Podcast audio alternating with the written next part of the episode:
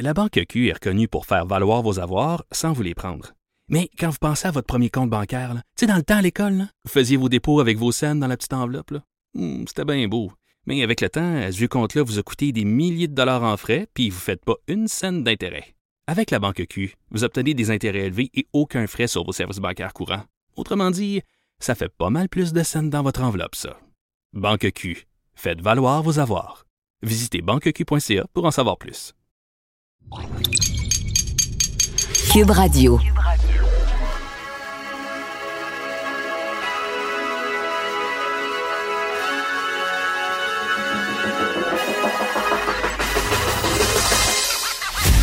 Jonathan Trudeau. Joe, Joe Trudeau et Maude Boutet. Franchement dit. Cube, Cube Radio. Bon lundi, aujourd'hui, on est le 20 avril 2020. Mon nom est Jonathan Trudeau. Bienvenue à Cube Radio. Bienvenue dans euh, Franchement dit, en direct de Lévis et de Montréal, en compagnie de Maude Boutet. Salut Maude! Salut, bon matin. Je me faisais la réflexion ce matin que je mentionnais pas si souvent que ce show-là est euh, en moitié animé de Lévis. C'est quand même, on est quand même presque à Beaumont. Très international. C'est très hot, là. Ben oui. Très hot. On, Ben oui. on broadcast partout au Québec. Mm. En fait, partout dans le monde à partir de Lévis, à partir Puis de mon autres, bureau là, la- lévisien. La distanciation, là, on respecte ça à Cube. On, on respecte ça pas à peu près. D'ailleurs, j'ai j'ai partagé une photo en fin de semaine, puis c'est- tu sais, c'est drôle, c'est des petites affaires des fois de même que tu, tu te dis, le monde, il s'en- il s'entorche, mais tu fais finalement, non, non, ça intéresse le monde. J'ai mis une photo de mon bureau hybride, parce Ouais, que c'est vraiment un hybride entre, entre un studio de radio et un studio de télé. Je fais des modifications quand je fais de la télé, c'est pas le même Ouais. micro. euh, euh, en arrière de moi, au lieu d'avoir des, des panneaux qui absorbent le son, ben c'est des câbles puis des petites plantes vertes. Ah, tu- euh, T'as-tu mis des plantes en fin de semaine? J'ai pas ben oui, j'ai mis regardé. une plante verte. Je t'ai écouté. Très contente de ça. Ça, ça, Oui, manquait, ben- ça manquait de profondeur un peu, tu sais. Il manquait un petit élément de verdure. C'est ça. Non, non, j'ai été chercher des grosses plantes dans le ça. salon. euh, je l'ai monté au deuxième, j'ai mis ça là. Non, non, j'ai quand même un, un bon Beau setup. setup, là. ouais. Et pour être à niveau, c'est des gros dictionnaires de gynécologie euh, que je mets Ils pour sont mettre encore d'actualité, eux autres? Exactement. Ma lampe de luminothérapie qui me sert de, de lumière comme, euh, comme, comme les spots à la télé, là, les lumières au LED. Euh, Puis c'est ça, mes instruments de radio, tout ça. Fait que, bref, je fais tout ça en direct de, de mon petit bureau ici euh, à Lévis. Et dis-moi, t'as-tu eu un beau week-end, toi? Euh, oui, très relax. Euh, Qu'est-ce que j'ai fait? Ah, j'ai- perdu la moitié de mon cerveau, ça c'est sûr et certain. Euh, j'ai écouté Too Ah Hot oui! to Handle sur Netflix. Ah, c'est drôle, drôle, j'ai écouté le trailer. Avant que tu m'en parles, j'avais ma blonde Ah, moi, on avait écouté bon. le trailer en se disant on veut-tu écouter ça? Puis c'est. Écoute, tu veux écouter ça, c'est tellement Tu vas nous en glisser un mot, là. Mais j'ai dit à Mélissa, j'ai dit. Parce qu'elle a dit, hey, ça a l'air drôle, tu sais, à la fin Ah, du trailer. J'ai dit, on est-tu rendu trop vieux pour regarder ça, par exemple? Non, mais On c'était le fun, 37, là. 38 ans, là. Ça, ça s'adresse-tu vraiment à nous autres, cette affaire-là? Oui, oui. Vraiment, euh, oui. Ah, je Résume quand je suis peu, arrivée au, pour les gens? au bureau ce matin, on s'est rendu compte, Alexandre Dubé m'en a parlé. Il dit, moi, j'ai écouté toute la saison. J'étais comme, ben, moi aussi. Dans le fond, là, c'est comme une dizaine de gars puis de filles qui proviennent d'un petit peu partout. Euh, surtout, je vous dirais, là, de l'Angleterre, Australie, mais par exemple, il y a une Canadienne qui, d'ailleurs, retient beaucoup l'attention et je suis pas sûre que c'est une bonne représentante pour nous autres. OK? Euh, mais ça, c'est une autre affaire. Et euh, tous ces célibataires-là sont des habitués du swipe à droite, swipe à gauche. Eux autres, le coucher avec du monde, ils font ça chaque jour. Une personne différente par jour, il n'y en a pas de problème. Bref, ce sont des tombeurs. Puis, tu sais, c'est tous des, tous des gens qui ont des certains standards de beauté. Tu sais, le six-pack, artificiel, il y a, il y a des beaux ballons. Il y a, euh, il y a des, il y a des Des palettes de chocolat aussi. Wow. Il n'y a pas grand-chose de naturel là-dedans, mais en tout cas, ils s'en vont au Mexique. Ils ont une espèce de grosse villa. Donc, tu sais, ils sont au Mexique, fait beau, ils sont toujours en maillot de bain, comme à moitié tout nus. Et eux vont là en pensant qu'ils vont pouvoir frencher à grand gueule, qu'ils vont pouvoir coucher avec tout le monde, que, tu sais, ça va être le gros party. Et finalement, après 24 heures, il y a l'animatrice qui est une intelligence artificielle. Donc, c'est une espèce de petit... euh, haut-parleur, genre, qui s'appelle Lana, qui leur dit euh, ben, pour toute la durée du séjour, vous n'aurez pas le droit euh, de contact physique. Donc, vous pouvez pas vous embrasser, vous pouvez pas vous caresser, vous pouvez pas euh, frencher, vous pouvez pas euh, coucher ensemble, c'est non. Vous pouvez même pas vous masturber. Là, la face de certains et la réaction de tous, c'est très drôle. Et euh, au bout de tout ça, ben il y a un grand prix de 100 000 dollars qui diminue au fur et à mesure qu'il y a des infractions qui sont commises. Fait qu'un French, c'est 3000 pièces. Fait que euh, quand les autres apprennent que t'as Frenché puis qu'ils viennent de perdre 3000 pièces dans le pot, ils seront pas tous contents. Parce qu'on voit dans le trailer, dans, dans le trailer, Le dans trailer, le- oui, la la bande-annonce. que ça a l'air d'être difficile de se contrôler. Là. Ça, c'est si difficile. Hey, non, mais c'est pas les crayons les plus aiguisés de la boîte non plus qui vont là. Fait que c'est un genre d'occupation double, love story, mais en mode euh, Ouais. sexe. Genre. Mais pas de sexe. Mais Mais... pas de sexe. comme ils peuvent pas faire de sexe, le sexe prend beaucoup de place. C'est ce qu'on comprend. Exactement. Puis là, le but, c'est de grandir et de ressortir de là changé. Et je vous volerai le pas, je vous volerai pas le punch, là, mais à la fin, avec le montant qui reste, mais on découvre qui aura droit à ce montant-là, comment c'est réparti. Fait que j'ai perdu des bouts de mon cerveau. Euh, j'ai décidé de m'entraîner aussi grâce à YouTube parce que je me sentais un peu comme une lave puis je savais vraiment plus quoi faire. Mais Ok. vraiment plus. Mais regarde, tu vois, ce que tu dis là, c'est intéressant parce que, et, et je, vais- je vais refaire un lien avec le, le- le- la, la crise actuelle, là, pour vous penser qu'on s'éloigne trop, mais il y a bien des gens qui se demandaient est-ce que c'est une bonne idée que François Legault fasse pas de point de presse en fin de semaine? Tu sais, il, il faisait relâche le dimanche euh, depuis deux, deux, trois semaines, mais Geneviève Guilbeault avait pris le relais le samedi. Et là, moi, j'étais de ceux qui trouvaient que le risque, au niveau stratégique, là, et là, dites-moi pas, mais oui, mais il est fatigué, monsieur Legault, c'est normal qu'il soit pas. Vous avez totalement raison. Je vous parle pas du point de vue humain, je vous parle du point de vue communication. Là. Je trouvais qu'il y avait un risque parce qu'on était encore, dans le fond, au plus fort de la crise. On voit que c'est pas sous, sous contrôle. D'un autre, côté, tu vois Justin Trudeau, lui, qui fait ses points de presse. Je disais, je, je me disais à moi-même, je peux le comprendre, mais je trouve que c'est risqué. Et euh, dans ma préparation pour mes interventions à, à TVLCN en fin de semaine, je, je me suis entretenu avec l'entourage du premier ministre et ils m'ont expliqué quelque chose que je trouve qui est absolument pas dénué de sens. là. Ils ont dit, parce qu'on sait que François Legault, depuis le début, consulte des psychologues sociaux notamment. hein. Pas juste pour lui-même, mais savoir, tu sais, dans le langage qu'ils utilisent, le discours, le ton, comment c'est reçu par la population. Puis je pense que ça a été très utile, surtout au début, là, quand il venait le temps de mobiliser les gens. Et il parle encore à des gens. Et ils se sont fait dire, ce serait peut-être pas mauvais de relâcher la pression un peu pendant le week-end. Parce que les gens deviennent, sont tellement en attente de ce, ce, ce point de presse-là qui est devenu Ouais. l'opium du peuple. là.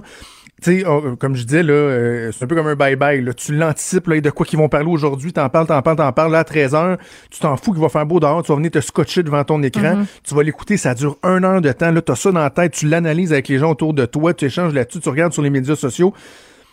Ça garde la tension à un niveau qui est très, très, très élevé. Or, si le gouvernement, en fin de semaine, n'a pas de nouvelles mesures de confinement annoncées, qu'il n'y a pas de nouveau développement particulier, effectivement, ça coûte quoi de dire, regardez, on va permettre aux gens, là, surtout il faisait beau samedi, là, allez, allez dehors. Ouais. Écoutez des niaiseries sur Netflix. Entraînez-vous sur YouTube comme tu as fait, Maude. Puis lundi, là, on va reprendre ça. On va vous dire où on est, on est rendu. Je suis loin de trouver que c'est c'est- c'est innocent. Juste au niveau de la Ah ouais. psychologie collective, là, de l'anxiété, du sentiment, sentiment généralisé euh, d'anxiété, c'est pas, c'est pas mauvais comme stratégie, je trouve. Mais j'aurais pas trouvé ça déplaisant que ce soit pas en fin de semaine, on dirait que ça se passe parce que j'ai comme Est-ce que c'était la bonne fin de semaine? Ouais. C'est ça, parce qu'il y a eu tellement de décès, j'ai comme l'impression qu'on est, puis là, je m'y connais pas là-dedans, puis je suis qui pour dire ça, mais j'ai comme l'impression qu'on est dans un point de non-retour, que le nombre de décès, a jamais été aussi haut que dans les derniers jours. Moi, c'est quelque chose qui m'inquiète, puis je me demande, est-ce que, tu sais, on est rendu où dans la fameuse courbe? Le fameux pic, on, on l'a-tu atteint finalement? Parce ou que c'était supposé d'être en fin de ou semaine. ça va être plus être tard. le 18 avril. Exactement, ou ça va être plus tard, puis on n'a encore rien vu. J'aurais aimé ça qu'on qu'on me donne peut-être des explications là-dessus. On va les avoir aujourd'hui, par contre. je- Mais c'est ça. Les questions vont être posées changé quoi ta aujourd'hui. fin de semaine, Fait- dans le fond? Ben, c'est ça. Moi, ça m'a permis de pas trop y penser, justement, que le nombre de décès est plutôt élevé, puis que là, on s'en on s'en va où? Exactement. Alors, euh, voilà, ben, on a un gros show euh, chargé. D'ailleurs, on retourne la pause. On va voir le chef du Parti québécois, Pascal Bérubé, qui va être euh, avec nous. Parti québécois, comme les autres partis d'opposition à Québec, qui évitent de faire la partisanerie, mais quand même, ils ont un rôle à jouer. Donc, on aura la lecture de la situation du chef du Parti québécois. On retourne à la pause. Bougez pas, on revient. La Banque Q est reconnue pour faire valoir vos avoirs sans vous les prendre. Mais quand vous pensez à votre premier compte bancaire, tu sais, dans le temps à l'école, vous faisiez vos dépôts avec vos scènes dans la petite enveloppe. Hmm, C'était bien beau.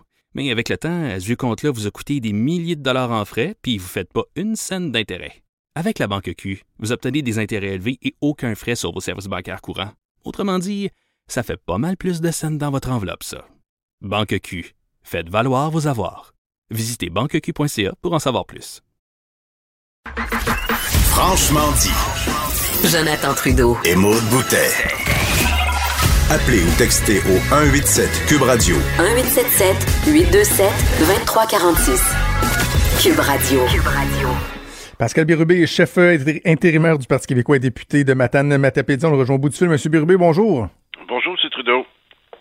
Je suis curieux, je sais que vous étiez en ligne à la fin de, notre précédent segment sur ce que je disais sur la pertinence d'avoir levé le point de presse pendant la fin de semaine, ne serait-ce que pour diminuer la pression collective, l'anxiété collective. Euh, vous pensez quoi de, cette théorie-là? Êtes-vous d'accord ou est-ce que c'était une bonne stratégie d'avoir arrêté les points de presse pendant le week-end? D'abord, au plan humain, moi, je suis d'avis que le premier ministre doit s'accorder des pauses. D'ailleurs, je lui ai dit il y a plusieurs semaines qu'il ne pourra pas tenir la route chaque jour avec ce rythme-là. Et je suis également d'avis qu'il y a un certain nombre d'informations qui peuvent être communiquées par d'autres ministres. Par exemple, le décompte. Est-ce nécessaire que ce soit le premier ministre qui fasse ça chaque jour? C'est une information qui peut être transmise euh, publiquement aux médias, via les réseaux sociaux. Ensuite, il me semble qu'il y aurait encore plus de poids si le premier ministre venait à un moment où il y a un message fort envoyé ou des, nouvelles mesures ou des, rappels à l'ordre.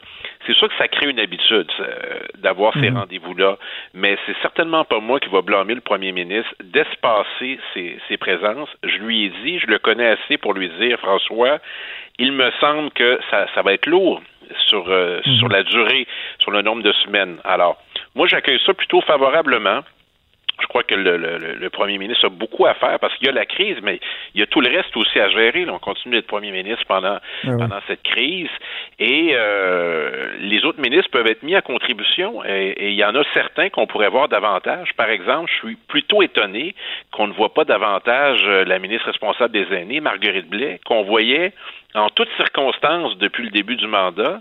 Et c'est pas mal là que ça se passe sur les aînés. Alors, je pense Qu'est-ce que, ça vous dit? Qu'est-ce que ça vous dit, ça, M. Bérubé? J'en parlais justement avec mon collègue euh, Richard Martineau. Puis, euh, évidemment, bon, on, fera les bilans à la fin de tout ça, mais quand même, la question euh, se pose. Le personne m'en doute l'intérêt, la volonté de Marguerite Blais de, de, protéger les aînés, mais en même temps, on regarde le bilan plusieurs années passées avec le gouvernement libéral. Là, il est avec le gouvernement de la CAQ. Et on a la situation qui prévaut avec tous les signaux d'alarme qu'on avait eus. Est-ce qu'elle est encore la, bonne personne pour diriger, diriger dis-je, ce ministère-là? Moi j'évoque la responsabilité ministérielle. Lorsqu'on siège au Conseil des ministres avec une responsabilité, il faut être redevable, il faut être là aussi quand c'est plus difficile. Je comprends que le gouvernement a beaucoup misé sur Mme Blais, que, j'aime bien, avec qui j'ai une relation très étroite là, qui depuis plusieurs années.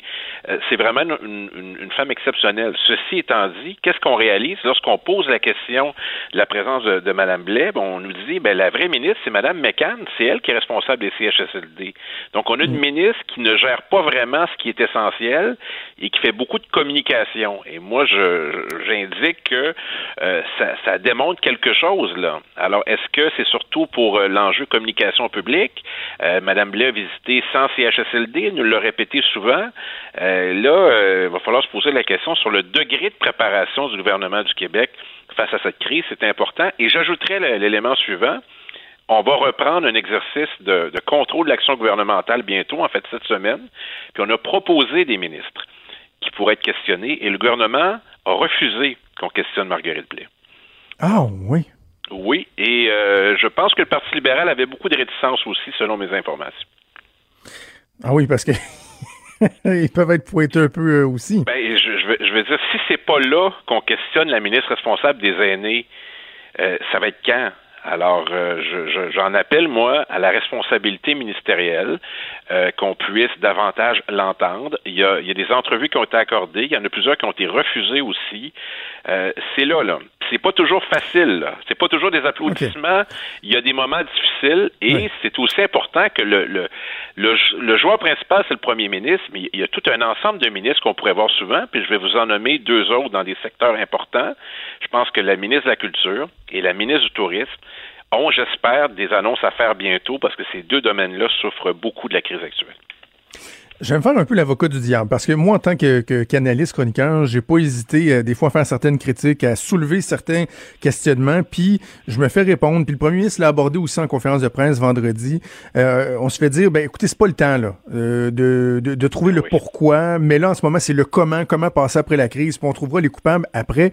Vous répondez quoi aux gens qui disent c'est pas le moment d'essayer d'analyser puis de trouver puis de pointer du doigt? Je suis pas de cet avis. Alors, c'est le parlementarisme qui est en pause, c'est pas la démocratie. Le, gouvernement euh, prend des décisions importantes qui ont une influence sur nos vies. Prend des décisions budgétaires, on est rendu à 20 milliards de dollars. Prend des décisions sur l'organisation de notre société. Prend des décisions qui ont un impact même sur notre vie privée. Par exemple, les pouvoirs qu'on accorde à la Sûreté du Québec. Est-ce qu'on peut poser des questions? Est-ce qu'on peut contrôler l'action gouvernementale? C'est important. Puis je vais vous donner un exemple très concret les gens se disent plutôt satisfaits de la gestion de la crise. Sur quelle base? Ben, ils vont dire la présence. Le premier ministre, il est présent. Mhm. Oui, mais je me permets de dire que les autres premiers ministres auraient fait la même chose. Il a le bon ton. Parfait. Mais est-ce que euh, on peut juger des décisions qui sont prises et des résultats?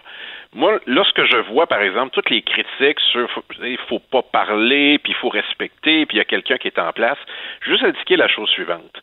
Cette semaine, on va arriver à 1000 morts. On a la moitié des cas de personnes infectées au Canada. La situation est très sérieuse. Il me semble qu'il y a une information, moi, qui me manque, puis je vous, je vous l'expose maintenant. Le directeur de la santé publique, c'est pas lui qui est à la tête de l'exécutif. Autrement dit, c'est pas lui qui est à la tête du gouvernement. C'est un aviseur qui a un rôle important, certes, mais ultimement, il en revient au gouvernement du Québec de prendre des décisions. Alors, je pose la question suivante. Est-ce que depuis le début de la crise, puis ça va être à surveiller pour la suite, il se peut que le gouvernement du Québec prenne des décisions qui n'ont pas l'aval du directeur de la santé publique? Et si c'est le cas, comment on va le savoir? Moi, je ne peux pas le savoir. Je n'ai pas cette information-là. Puis pourquoi j'évoque ça? Parce que c'est déjà arrivé. Dans le cas de la consommation du cannabis à 21 ans, la santé publique était contre, le gouvernement le fait pareil. Mais dans le mhm. cadre de la crise, je ne le sais pas. Si le gouvernement du Québec décidait qu'au début mai, on réouvre les commerces, D'accord? Et que le directeur de la santé publique avait des réserves. Je ne crois pas qu'il va le dire en point de presse. Je pense qu'il va le dire en circuit fermé. Mais comment puis-je, moi, humble député de l'opposition, le savoir? Puis même chose pour le public. Alors, c'est là-dessus, moi, que je veux juger du gouvernement. Et c'est pour ça que je vais me refuser de, de donner une note ou une appréciation de la gestion de la crise avant la fin parce qu'on jugera après avec les informations qu'on aura peut-être plus tard. Ceci étant dit, peut faire quelques observations sur la gestion. Par exemple, les médecins spécialistes en CHSLD, moi, je me pose des questions parce qu'on a fait appel à beaucoup de monde qui avait envie de contribuer, puis je peux pas croire que c'était tous des, CV ou des offres de services farfelus. Moi, j'ai un malaise à, voir les médecins spécialistes dans les CHSLD, et euh, ça me ça, ça, me réjouit pas là. On peut penser ce qu'on veut de Gaétan Barrette là, mais moi je suis pas à l'aise à le voir là. Et la docteur Franqueur non plus. a beau hein, avoir un rôle de, vilain, parce qu'on peut défendre les médecins spécialistes et reconnaître que la, présidente de l'association est, assurément fait rien pour aider souvent. Là, euh, là elle, était allée dans un CHSLD et faire une garde dans un hôpital en gynécologie le lendemain. C'est pas. On veut tout ça? Je dis pas que c'est, c'est pas pertinent, je dis que ça devrait être le dernier recours. Une fois qu'on a écrémé la liste des, offres de services, ben, qu'on fasse appel aux médecins. Puis comprenons-nous bien, on leur demande pas d'aller faire un travail de médecin. On, leur demande de faire un travail complémentaire aux travailleurs et travailleuses de la santé qui sont déjà en CHSLD. Puis là, on plaide mmh. l'urgence. Puis encore une fois, comment peut-on en, juger? Moi, j'ai pas les chiffres. D'ailleurs, on nous indique ce matin que des, travailleurs de la santé de différentes régions du Québec, dont la mienne, vont être appelés à contribuer ailleurs au Québec. Donc, voir la région de Montréal et autour. On m'a demandé en entrevue ce matin, j'ai dit, ben, je ne peux pas évaluer ça. Qui est demandé? Est-ce que ça a un impact sur ma région? Donc, l'information privilégiée, seul le gouvernement l'a. Ce qui m'amène à vous dire, parce que je vous parle de ma région, on a parlé de la, du déconfinement ou de l'ouverture ben des réseaux. Au Bas-Saint-Laurent, on a 34 cas au total pour 200 000 de population, le meilleur taux au Québec, et pour une neuvième journée consécutive, il n'y a pas de cas. Si le gouvernement venait à prendre la décision d'ouvrir la région, avec ce que ça implique, donc enlever la barrière à la pocatière ou permettre le retour d'une activité quasi normale, est-ce qu'il ne pourrait pas partager son information privilégiée de santé publique et d'indicateurs économiques avec les députés des territoires concernés pour que cette décision soit prise en collégialité avec des gens qui ont autant de légitimité? Moi, dans mon comté, je peux vous confirmer que j'ai pas mal de légitimité, puis Harold Lebel aussi, puis le député Denis Tardier Rivière-du-Loup aussi, puis la ministre responsable de la région aussi. Moi, ça serait le, le type de geste que j'aimerais voir posé du gouvernement du Québec si de telles décisions devaient être prises. Avez-vous l'impression que ce qui a été annoncé, parce qu'il n'y aura pas un retour de, l'Assemblée nationale du Parlement en bonne et due forme, mais bon, les séances de, questionnement envers certains ministres ciblés, deux ans avec la ministre McCann, Jean-François Roberge, etc., est-ce que ça va vous permettre d'avoir certaines réponses ou faudra aller plus loin dans, dans cet exercice-là? Ben, euh, disons que c'est un c'est un départ. On commence cette semaine avec euh, avec l'économie, mais il y a des questions euh, pour lesquelles on n'aura pas de réponse pour l'instant. Par exemple, j'ai sur mon bureau présentement une copie du dernier budget du gouvernement du Québec, 2020-2021. Est-ce qu'il est toujours valide? J'en doute fortement. Donc, ça va prendre une mise à jour ou un nouveau budget. Ensuite, qu'est-ce qui arrive avec les marges de manœuvre du gouvernement du Québec pour ses engagements euh, qu'il a pris devant les Québécois, des engagements importants sur euh, l'organisation des services au Québec, sur ses marges de manœuvre, sur les choix qu'il devra faire. Là, il y a des débats importants à faire. Puis l'analyse des, crédits aussi, tout ça n'a pas été fait et on ne pourra pas occulter le parlementarisme encore très longtemps sur ces enjeux-là. Les gens peuvent dire, moi là, je trouve ça bien ce qu'il fait, M. Legault. Certes, mais euh, est-ce est qu'on on lui donne un chèque en blanc? Je ne crois pas que c'est souhaitable. Et les trois groupes d'opposition qui réclament le retour de mesures de reddition de comptes ont toujours bien été élus par plus de 60% de la population qui croient qu'ils ont aussi quelque chose à dire. Hmm. Je vais revenir un instant sur euh, le déconfinement. vous avez mentionné dans votre région, euh, ça se passe plutôt bien. Et là, euh, François Legault a évoqué justement la possibilité qu'on puisse agir région par région, donc de façon bien ciblée. Et il y a comme deux logiques qui s'affrontent là-dedans, parce que certains vont dire, bon, on veut pas faire un nivellement par le bas, donc de pénaliser les régions qui s'en tirent mieux parce que ça va moins bien, par exemple, dans la région de Montréal, dans la région de Laval, la Montérégie. Mm-hmm. Mais en même temps, est-ce qu'on risque pas de créer des iniquités s'il y a des élèves qui retournent dans les écoles dans certaines régions, s'il y a des travailleurs qui peuvent travailler dans certaines régions qui ne peuvent pas dans d'autres, il y en a qui vont dire, ouais, mais attendez, là, euh, on, va traiter des citoyens euh, différemment. Est-ce que, est-ce que vous avez des craintes jusqu'à quel point il faudra faire ça avec beaucoup, beaucoup de doigté? question fort pertinente, mais d'abord l'arbitrage au plan régional. Si j'évoque cette question-là, il y a de nombreux citoyens de ma circonscription qui vont dire non, on a de bons résultats parce qu'il y, a une frontière entre guillemets à la pocatière, puis parce qu'on a pris les mesures nécessaires. Et mhm. j'ai d'autres groupes, notamment au plan économique, qui disent non, il faut ouvrir, il faut, il faut que l'économie puisse repartir. Alors, comment on fait l'arbitrage de, de, de ça? Ça, c'est bien embêtant. Alors, il y a quelqu'un qui va devoir trancher cette question-là éventuellement. Euh, je vous dirais, en plus, rajouter que dans l'Est du Québec, la Gaspésie des îles puis le Bas-Saint-Laurent, on, a des enjeux économiques importants qui sont antérieurs à la crise. Ben oui. Il va falloir tenir compte de tout ça, mais en même temps, on ne veut pas se tromper, on veut prendre les bonnes décisions. Mais je dis on, c'est, c'est, pas moi, là, c'est le gouvernement qui va prendre cette décision-là, puis elle sera, elle sera très sérieuse. Alors ça, c'est la prochaine décision importante qui, qui, moi, là, m'importe beaucoup comme député, c'est qu'est-ce qu'on va faire des régions qui sont moins touchées. On va suivre ça. Je sens que c'est une question qui va euh, qui va être davantage euh, évoquée. Là. Oui, évidemment, on parle de la crise dans les CHSLD, mais euh, la séquence, les enjeux du déconfinement, les aspects économiques, notamment le tourisme dans votre dans votre région. Ah oui, mais c'est ça que je voulais dire. Bon, j'ai oublié. Ben, je, je, savais que j'oubliais quelque chose. Une question importante. L'industrie touristique chez nous, est-ce que hmm. mes concitoyens vont se dire on est prêt à accueillir les Québécois cet été, notamment les Montréalais? Ça, là, ça, préoccupe les hôteliers chez nous, les hmm. restaurateurs, mais la population est-elle prête à dire, ben, débarquez les Montréalais, on est accueillant, on va vous accueillir cet été? Je vous cacherai pas qu'il y a des craintes. Alors, il y a comme deux camps qui s'affrontent. Il y a, il y a le retour à une vie normale, il y a, il y a l'économie, il y a la santé publique, puis il y a des gens qui ont des craintes immodérées. Alors, on ne peut pas y faire euh, grand-chose. C'est la nature humaine. Alors, vous voyez que l'arbitrage ne fera pas l'unanimité qu'il y a une décision qui va être prise. Alors, d'ici ce temps-là, qu'est-ce qu'on peut faire? Et là, moi, je rappelle chaque jour les mesures importantes de santé publique, même si on a peu de cas. C'est la meilleure chose que, que je peux faire et m'assurer que je fais les meilleures recommandations possibles avec les informations que j'ai au premier ministre quand j'ai le privilège deux fois par semaine d'avoir une heure avec lui pour lui proposer plein de choses. Puis en fin de semaine, ben, j'ai fait quelques observations, puis je donne presque un préavis au gouvernement dans le sens que voici un certain nombre de réflexions que j'ai. Euh, la docteure Joanne Liu, qui est une Québécoise, qui est une sommité internationale, je suis d'avis qu'elle pourrait contribuer à la cellule de crise du gouvernement du Québec. Je ne crois pas que ce soit un problème et on a, dans toute organisation, intérêt à s'entourer des meilleurs et des meilleurs.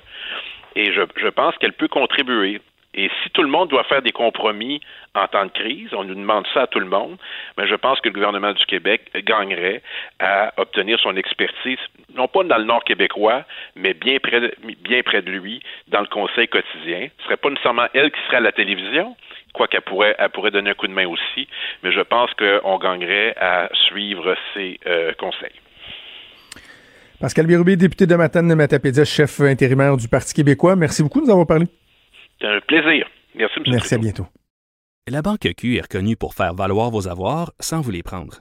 Mais quand vous pensez à votre premier compte bancaire, tu sais, dans le temps à l'école, vous faisiez vos dépôts avec vos scènes dans la petite enveloppe. Hmm, c'était bien beau. Mais avec le temps, ce vieux compte-là vous a coûté des milliers de dollars en frais, puis vous ne faites pas une scène d'intérêt. Avec la Banque Q, vous obtenez des intérêts élevés et aucun frais sur vos services bancaires courants. Autrement dit, ça fait pas mal plus de scènes dans votre enveloppe, ça. Banque Q, faites valoir vos avoirs. Visitez banqueq.ca pour en savoir plus. Il est franc et nuancé. Jonathan Trudeau. La politique lui coule dans les veines. Vous écoutez Franchement dit. On va poursuivre sur l'aspect politique de la crise avec ma collègue Emmanuel Latraverse que je rejoins au bout du fil. Salut Emmanuel. Bonjour. Emmanuel, on le voyait bien en discutant avec Pascal Bérubé, euh, chef intérimaire du Parti québécois, qui évite de tomber dans la partisanerie, mais on le voit qu'il y a davantage, de plus en plus de questions euh, qui sont soulevées, notamment par les partis d'opposition, parce que la crise, elle est loin de se calmer. Bon, il y a eu le mea culpa de François Legault euh, vendredi, bien accueilli, je pense, par la plupart des citoyens, mais là, cette semaine, c'est un véritable test pour François Legault, parce qu'à un moment donné, il faudra qu'on commence à voir un peu la lumière au bout du tunnel, au moins une stabilisation de la crise dans les CHSLD. Oui, parce que là, euh, on a mis vraiment en branle tout ce qu'il fallait pour réussir à résorber cette crise-là. Monsieur Legault a fait son mea culpa, bien que je sois pas, moi je suis pas de ceux qui pensent que c'est une question de salaire, le problème en ce moment. Mais là, euh, entendons-nous, là, ça va faire dix jours là, que les solutions sont avancées. Là. Euh, à un moment donné, il faut que ça donne des résultats. Là. Personne s'attend à ce que la crise dans les CHSLD soit résorbée. La réalité, c'est qu'à cause de la période d'incubation, euh, des cas, des décès, euh, des hospitalisations issues de cette clientèle très vulnérable. On va continuer à en voir, mais il faut au moins que les équipes soient stabilisées et qu'il y ait une reprise de contrôle de la situation. Parce que la semaine dernière, ce qu'on a vu, c'est une perte de contrôle totale. Là. Alors, moi, je pense qu'il est là, le test du gouvernement, c'est qu'on arrête d'entendre les histoires d'horreur de médecins qui se font demander des maîtres de stage, d'infirmières qui ont 28 ans d'expérience qui se font demander des références, hmm. euh, puis de monde euh, qui sont pas, euh, qui attendent toujours que le téléphone sonne, là, qui des gens qui sont, qui sont, qui sont qualifiés, là. Alors, l'espoir, moi, je voyais que c'était dans le fait de prendre un 48 heures de pause, là, dans l'espoir que monsieur, surtout euh, Legault, ait eu la chance avant euh, de prendre un repos très mérité, euh, de mettre en ligne tous les dirigeants des CIUS, des CIS, des tous les acronymes de la planète dans le milieu de la santé pour leur dire que c'était fini la récréation, là. Puis qu'il fallait juste se mettre en mode solution, gestion de crise, euh, plutôt et sortir de leurs ornières bureaucratiques, là mais euh, la fenêtre est assez euh, est assez courte, je pense, pour réussir à sauver la sauce. Là. Ce qui est fatigant et qui nuit un peu, qui est, qui égratigne le vernis euh, du gouvernement Legault, et je comprends que le premier ne le dira pas tel quel, mais tu tu leur parles en coulisses, moi aussi je leur parle en coulisses, c'est que le décalage a entre le discours qu'on entend sur le terrain, le discours officiel, c'est dérangeant pour, pour les dirigeants au, gouvernement, parce qu'eux veulent se faire le reflet de ce qu'il leur est dit, mais est-ce qu'ils ont la bonne information? C'est ça qui est difficile. Là. Oui, puis on a un peu et ce qui et on a un peu l'impression que euh, Mme McCann, M. Legault ne parlent qu'aux canaux officiels.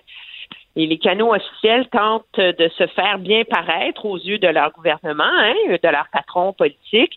Et mhm. donc, euh, et je pense que c'est ce qui accentue euh, cette idée de, de, de décalage-là. C'est absolument euh, aberrant je veux dire, ma boîte courriel est inondée de gens qui m'écrivent euh, des histoires d'horreur. La boîte courriel de toi aussi, je suis certaine, de mm-hmm. tous nos collègues à TVA. Je peux pas croire qu'il n'y a pas quelqu'un qui reçoit ces courriels-là au bureau de Mme McCann ou au bureau de M. Legault. Là.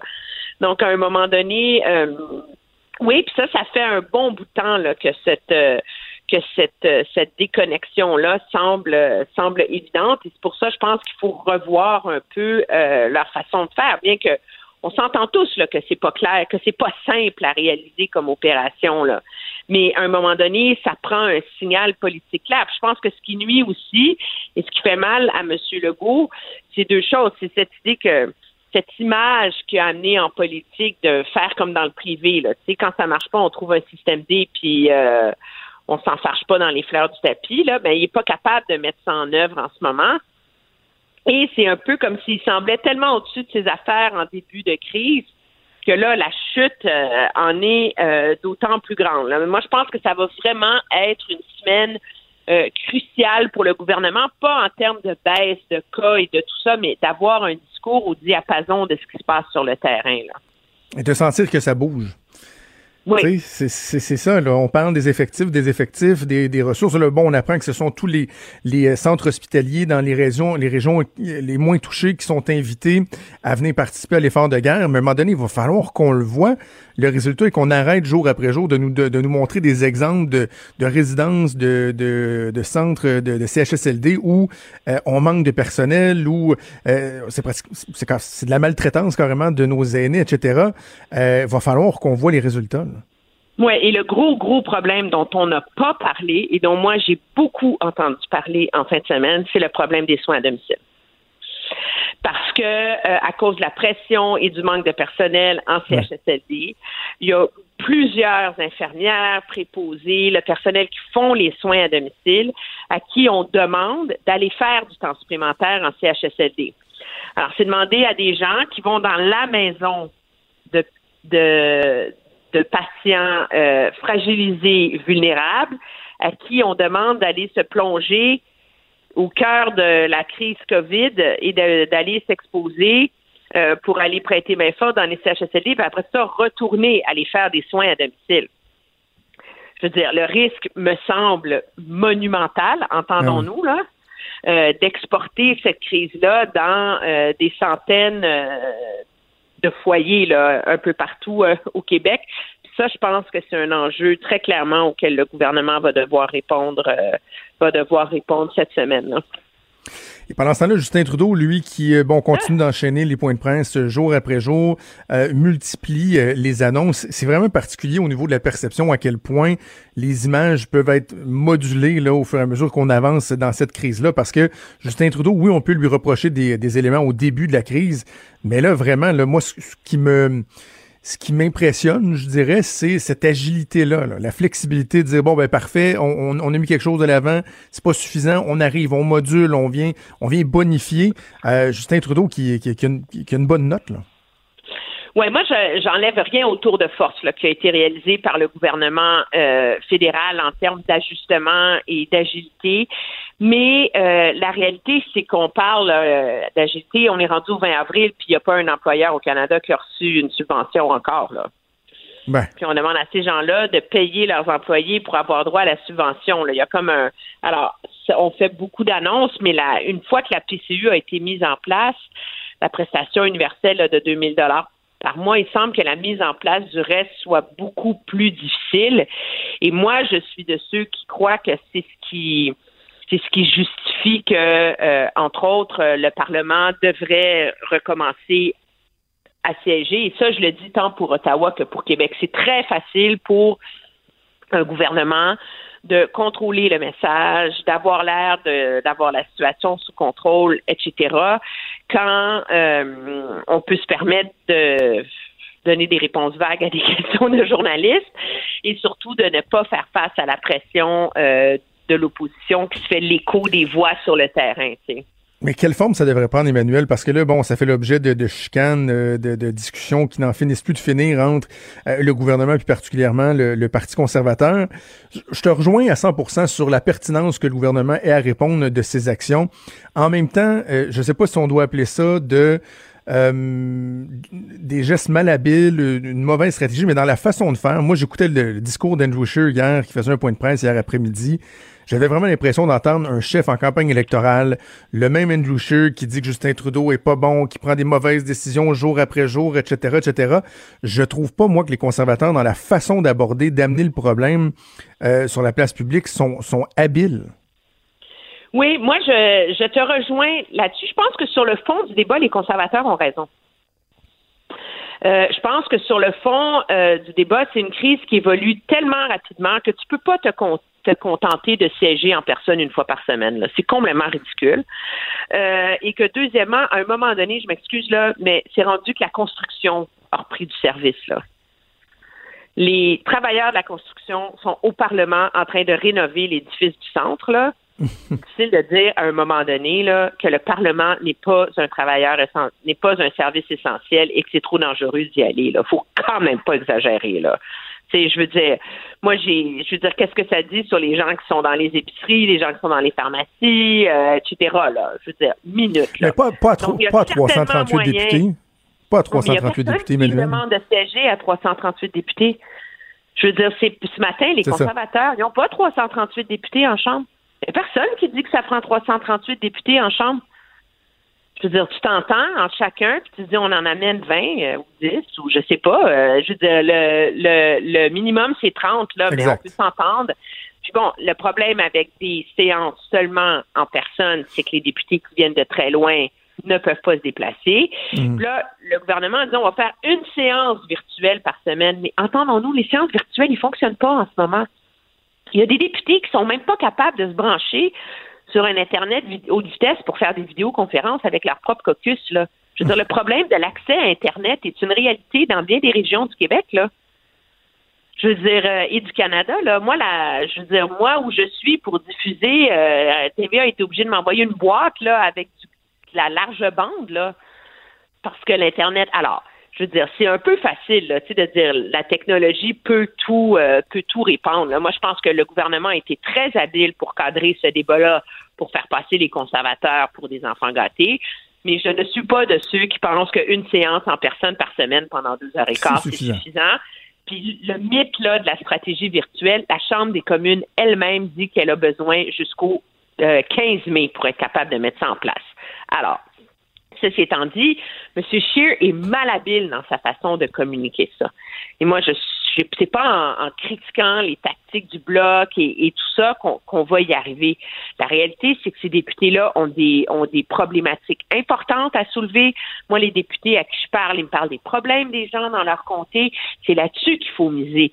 C'est pas sur attaquer les autres. Monsieur Blanchette dit ceci, Monsieur Blanchette dit cela. Là. Mais ben, M. Blanc, tu comprends? Alors, je pense que c'est là ah qu'il est malhabile. Puis, à l'inverse, le Bloc québécois a absolument raison, euh, soulève un enjeu très important en disant on a dépensé 107 milliards de dollars pour envoyer des chèques aux gens. Je vois pas pourquoi on ne peut pas dépenser un milliard pour venir en aide aux aînés. C'est un débat absolument légitime. Mais pour M. Blanchette, qui est chef de parti, de décrire les discussions de coulisses autour des termes autour desquels on ramène le Parlement comme du tatouinage, ben, je m'excuse, c'est pas du tatouinage. C'est comme la base de l'exercice. Il faut s'entendre sur comment fonctionner et c'est pas des niaiseries, tu sais, on s'entend là. Alors, euh, tout le monde est un, moi, je pense qu'il y a beaucoup de blâme à distribuer entre tous les partis dans ce débat-là. là. On va voir comment ils vont finir par réussir à s'entendre et ce, quel sera le résultat au cours des prochains jours. on fera le bilan ensemble le vendredi. Merci Manuel, bonne semaine à toi. Au revoir. Salut. La Banque Q est reconnue pour faire valoir vos avoirs sans vous les prendre.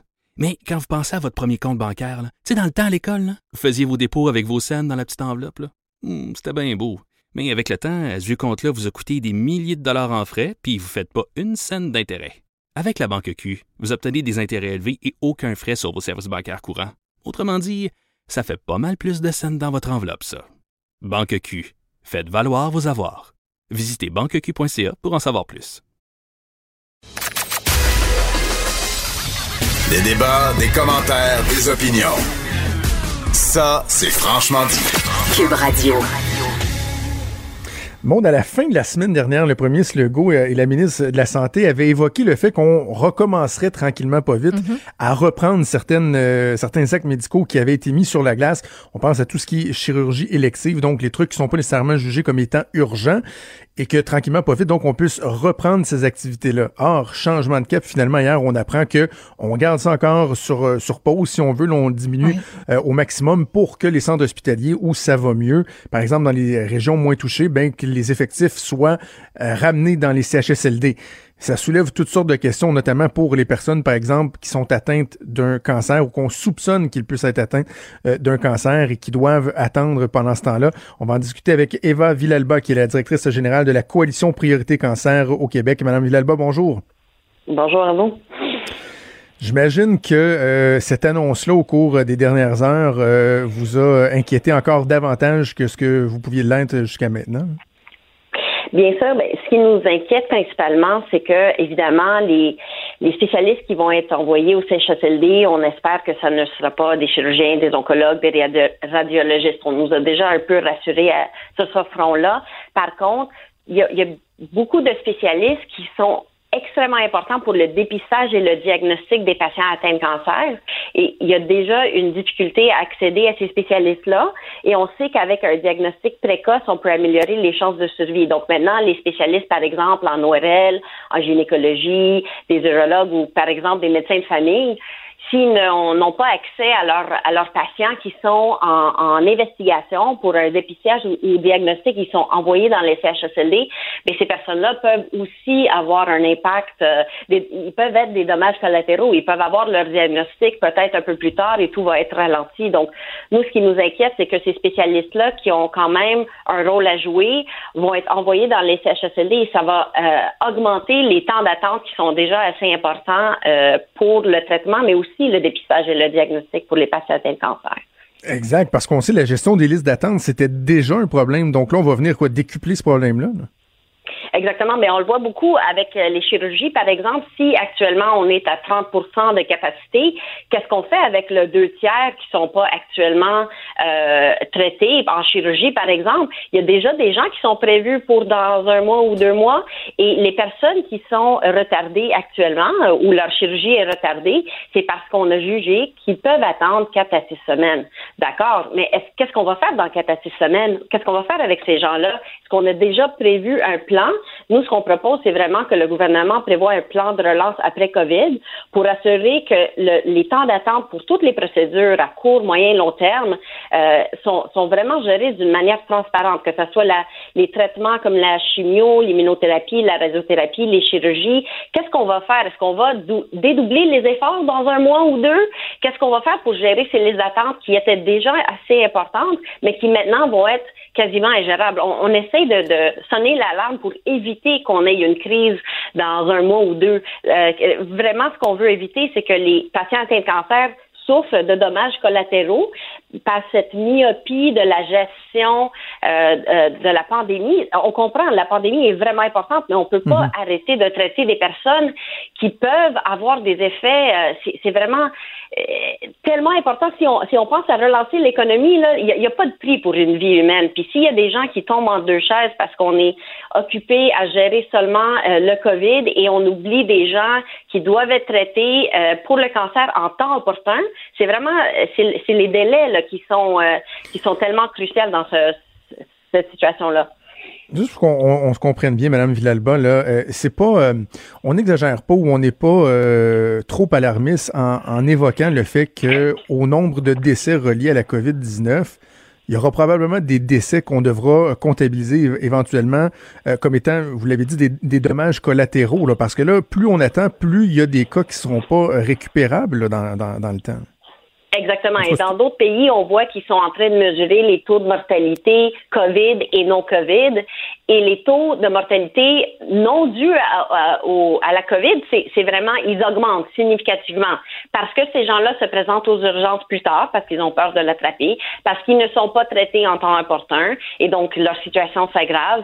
Euh, et donc, c'est ça qu'on veut éviter. On, on, et, et, pour, pour mesurer ça, on doit euh, publier les taux de décès. Là, on les fait pour le, le COVID, mais est-ce qu'on le fait pour les autres taux de, de mortalité, pour les autres populations ouais. vulnérables?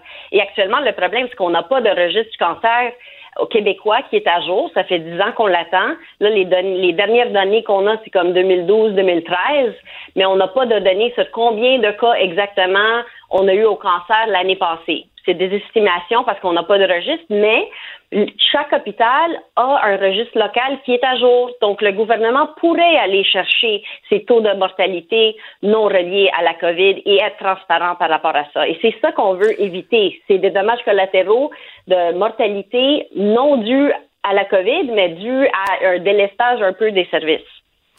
Je veux vous faire euh, réagir à une réflexion que je me suis faite euh, en préparant l'entrevue euh, ce matin. Je me disais, dans les premières semaines, on regardait ce qui se passait ailleurs, notamment en Italie, puis ce qui s'est passé à New York, et on se disait, le pire des scénarios, là, c'est celui où, par exemple, du personnel de la santé se voit contraint à faire des choix. Bon, on évoquait par exemple le manque de respirateurs, donc euh, condamner des aînés parce qu'on doit sauver des gens euh, plus jeunes, qu'on est qu'on a plus de chances de sauver, puis on se disait ouf, tu sais, on l'a évité, mais là la réflexion que je me faisais c'est non, on l'a juste fait différemment là parce que là finalement, on veut sauver nos aînés, parfait, l'intention elle est noble, mais ce faisant, il y a comme une espèce de choix qui se fait là parce que là il y a d'autres gens qui risquent d'être condamnés finalement. Absolument. Mais on, honnêtement, on doit quand même saluer le gouvernement dans le sens où toutes les mesures qu'ils ont prises ont été prises pour éviter cette crise-là dont vous faites référence en Italie, de faire un choix qui, qui est vraiment un, dilemme éthique énorme et, et, ils ont réussi à nous faire éviter ça au Québec. Donc, on les salue pour ça. Par contre, on doit constamment se réajuster. Cette situation évolue tellement rapidement qu'on doit continuellement se poser la question est-ce que c'est encore valide? Donc, est-ce que actuellement on a encore besoin de libérer 6 000 lits d'hôpitaux euh, et fermer les chirurgies? Non, je pense pas que c'est actuellement nécessaire. Est-ce qu'on peut juste envoyer plus d'infirmières dans les CHSLD au lieu d'envoyer plus de médecins? Notre inquiétude, c'est aussi par rapport aux nouvelles euh, dont vous faisiez référence, c'est que les médecins qui vont aller dans les CHSLD, euh, quand ils vont revenir dans leur ben hôpitaux d'origine, qu'est-ce qui va se passer? Est-ce qu'on va les perdre pour un autre deux semaines parce qu'ils vont être en quarantaine?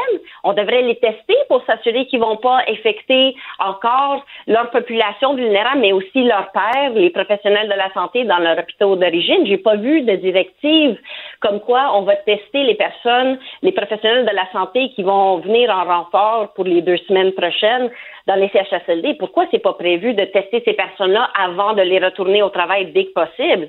Parce que sinon, ça va être ingérable. Et, et, on a les moyens pour faire ça. On devrait pouvoir, je sais qu'on a des tests limités, mais on devrait pouvoir au moins tester ces personnes-là qui peuvent aider le système, mais aussi il y a des vecteurs de contamination si ben on fait pas attention. Pour des gens qui sont vulnérables souvent. Exactement. des gens qui sont déjà en milieu hospitalier sont, sont déjà plus vulnérables. Exactement. il y a même des études euh, qui ont sorti. L'INES a publié euh, un rapport euh, la semaine passée qui citait un rapport, un article en Chine qui démontrait que les personnes atteintes de cancer sont évidemment beaucoup plus à risque d'attraper le COVID et d'avoir des des effets très sévères et, même d'en mourir parce qu'ils sont immunodéprimés euh, et euh, l'accélération de, de, du virus est beaucoup plus important avec eux. Donc, on doit vraiment les protéger, mais en même temps, est-ce que c'est ces personnes-là, ces, ces, professionnels de la santé qui sont les mieux placés pour aller aider en CHSLD? Le docteur Godin de la FMOQ dit qu'il y a déjà assez de médecins dans les CHSLD. Envoyons des infirmières ou, d'accord, s'il y a des spécialistes qui sont vraiment inactifs, mais est-ce qu'il y en a tant que ça qui sont inactifs? Je ne le sais pas. C'est, peut-être en orthopédie, mais il y a beaucoup d'autres spécialités mhm. qui doivent et qui peuvent aider en oncologie. Ah, il n'y a pas de solution parfaite parce que si on envoie davantage d'infirmières, ben les blocs opératoires pour fonctionner, ils ont besoin euh, d'infirmières. Puis déjà, encore là, euh, avant la crise, c'était une problématique. Des fois, des chirurgiens qui voulaient opérer, mais il manquait de d'infirmières. Euh, bon, donc il n'y a pas de, de, situation parfaite. Mais Madame Villalba, j'ai vraiment une pensée pour pour les gens que vous représentez. L'attente qui doit être qui doit être terrible. L'anxiété doit être, ça doit vraiment pas être évident à gérer. Exactement. Ben, on a, on a déjà démontré dans le sondage qu'on a fait la, semaine passée qu'il y avait deux tiers des patients atteints de cancer qui avaient vécu une augmentation significative de leur hmm. anxiété due spécifiquement à cette euh, pandémie, aux mesures qui sont prises et qui limitent leur accès à la continuité de leurs soins, mais aussi à leur risque accru euh, de vulnérabilité pour ce virus. Eva Villalba, vous êtes euh, directrice générale oui, vous êtes directrice générale de la coalition Priorité Cancer au Québec. Merci beaucoup euh, d'avoir pris le temps de nous parler. Bonne chance pour la suite. Merci à vous, monsieur. Merci, au revoir. Bonne journée. La Banque Q est reconnue pour faire valoir vos avoirs sans vous les prendre. Mais quand vous pensez à votre premier compte bancaire, tu sais, dans le temps à l'école, vous faisiez vos dépôts avec vos scènes dans la petite enveloppe. Hmm, c'était bien beau. Mais avec le temps, à ce compte-là vous a coûté des milliers de dollars en frais, puis vous ne faites pas une scène d'intérêt. Avec la Banque Q, vous obtenez des intérêts élevés et aucun frais sur vos services bancaires courants. Autrement dit, ça fait pas mal plus de scènes dans votre enveloppe, ça. Banque Q. Faites valoir vos avoirs. Visitez banqueq.ca pour en savoir plus.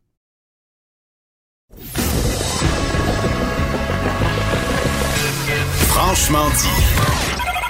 Appelez ou textez au 187 Cube Radio. 1877 827 2346.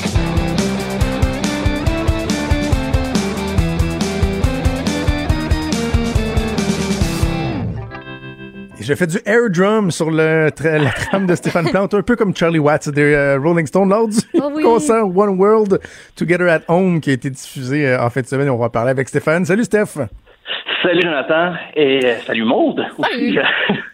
Donc, C'était écoute, on va revenir ensemble sur certains points du concert. Tu as des extraits, j'en ai, euh, j'en ai aussi. Mais de façon générale, ton appréciation de ça, parce que ça a comme, il y a comme deux clans. là. Il y a ceux qui trouvent que c'était donc bien euh, mauvais, inutile, puis ceux qui ont dit, Oh, mon Dieu, que ça nous a fait du bien. Toi, ton appréciation? Ben, j'ai trouvé ça sympathique de voir des vedettes qu'on entend dans les gros galas et tout ça qui ont de l'autotune euh, souvent. Puis là, tu les entends dépouiller comme ça. Ça fait du bien un peu une approche un peu plus humaine, je dirais, de la Oui. musique. Mais c'était inégal, c'est sûr que j'appréciais pas nécessairement tout le tout le monde qui était là, parce qu'il y avait de la vedette au pied carré. Là. Tu sais. Quand je regarde les Grammys, des fois, je me dis, ah, ok, je suis donc bien dépassé, lui, elle, je la connais pas, bon. Mais là, je pense que tout le monde, il y en avait pour tous les goûts. C'était très varié dans l'approche. euh, dans ce, ce spectacle quand même de, de- de quelques heures qui été présenté samedi. Euh, écoute, toi, toi, t'as t'es dans quelqu'un, euh, Jonathan? Ben, moi, je l'écoutais en accéléré parce que je, je pense que c'était la chose à faire. Tu sais, j'ai pas eu le temps de l'écouter parce que bon, c'est un spectacle à 8 heures. Les deux dernières heures étaient diffusées sur euh, les grandes chaînes. Je m'en suis rendu compte à 10 h moins quart, 15 minutes avant que ça finisse. Été sur YouTube et là, j'ai écouté, tu sais, sur YouTube, là, quand tu, peux- tu tapes, là, ça avance, là, quand tu tapes à droite, là. Ouais. Fait que j'ai Oui. beaucoup entendu de quand j'avançais rapidement et j'allais écouter le, le stock qui m'intéressait. Donc, c'est sûr que mon appréciation, tu sais, elle est quand même bonne parce que ce que j'aimais pas, ce qui me tentait pas, je l'ai sauté, tu sais. Donc, c'est pour ça que le fait qu'il y en avait pour tous les goûts, je pense que tout le monde pouvait y trouver euh, son compte, mais Maude nous a partagé euh, une analyse euh, qui a été faite dans le New Oui. York Times qui a démoli le show. Et ce que des gens Ah, ont ouais. reproché, c'était que les chansons étaient beaucoup trop mélancoliques. là. Les gens auraient aimé mieux voir un petit peu plus de hop la vie. Puis je- moi, je rejoins beaucoup ça parce que j'allais scanner tantôt le, show parce que je voulais l'écouter, ben franchement. Mais j'ai complètement oublié parce que j'écoutais Too Hot to Handle. Fait que ça a un peu passé, euh, ça a un peu passé dans le beurre. Mais il y aurait pas pu. Il y en a une couple là, que c'était un peu plus up la vie, là, mais les autres, à Barnouche, voulez-vous nous rendre plus dents qu'on l'est déjà? C'est samedi soir, on peut-tu se lever puis avoir le goût de danser dans notre salon au lieu de. Tu sais, dans un spectacle, t'as toujours la partie où c'est plus nostalgique, c'est plus calme, c'est doux, tout le monde a sa petite lumière de téléphone. Mais tu sais, le reste, ça, c'est une partie du spectacle, mais le reste, c'est. Ouh, ça bouge, tu sais. Là, moi, ça, Ouais, ça, ça mais il y en avait quand même. Il y en avait, mais effectivement que Ouais. c'était mélancolique. Mais en même temps, souvent, les chansons plus hop te demandent un setup qui est plus Oui, imposant, là, tu sais, avoir un band euh, et tout ça. Écoute, je sais que tu as sorti des extraits. Moi, j'ai sorti mon moment préféré puis deux mentions honorables. Je te laisse, je te laisse peut-être commencer, toi, de comment tu les as classés, donc, les extraits que tu as sortis. Ben, le premier, euh, ça va aller dans le sens qu'on on dit depuis tantôt qu'il y avait des chansons un peu peut-être démoralisantes, mais Lady Gaga avec une pièce très balade, une reprise de Nat King Cole, la pièce Smile, qui a tenté un petit peu de justement nous mettre le, le sourire au visage. On va écouter un extrait. Light up your face with gladness, hide every trace of sadness. Although a tear may be ever so near, that's the time you must keep on trying. Smile, what's the use of crying? J'espère qu'il y a personne qui remet en doute la- les qualités vocales de Lady Gaga en général dans la vie. Parce que cette fille-là, là, elle est bonne, puis elle solide. Comme une cheminée, mais elle a une voix incroyable. Cheminée. Ah bon. Non, mais c'est vrai, dans Euh, le documentaire sur Netflix, ouais, c'est elle est tout le temps en train de fumer. Elle est tout le temps, tout le temps en train de fumer. Et sinon, ben, une pièce, c'est peut-être le, le- le- le classique d'hier, euh, le- quasiment un classique instantané, The Prayer, qui réunissait Céline Dion, John Legend, le pianiste Lang Lang, Andrea Bocelli, que j'avais pas vu depuis un petit bout, et Lady oui. Gaga, bien sûr. On va écouter un extrait.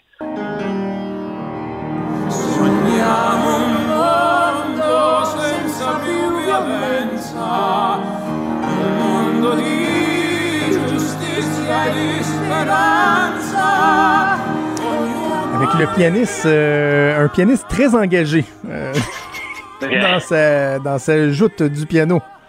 Oui. Euh, Ça y va. prochain extrait je vais être un petit peu plus up la vie, justement. C'est euh, ben, la pièce Safety Dance de- des Montréalais Men Men Without Hats qui a été reprise euh, par Jimmy Fallon et The Roots. C'est un groupe qui l'accompagne assez euh, régulièrement. Ben oui. Euh, c'est très drôle. Donc, euh, il y, avait un montage avec ça aussi. On va écouter Safety Dance. We can dance, everybody's washing their hands. We can dance, we can dance, everybody's taking a chance.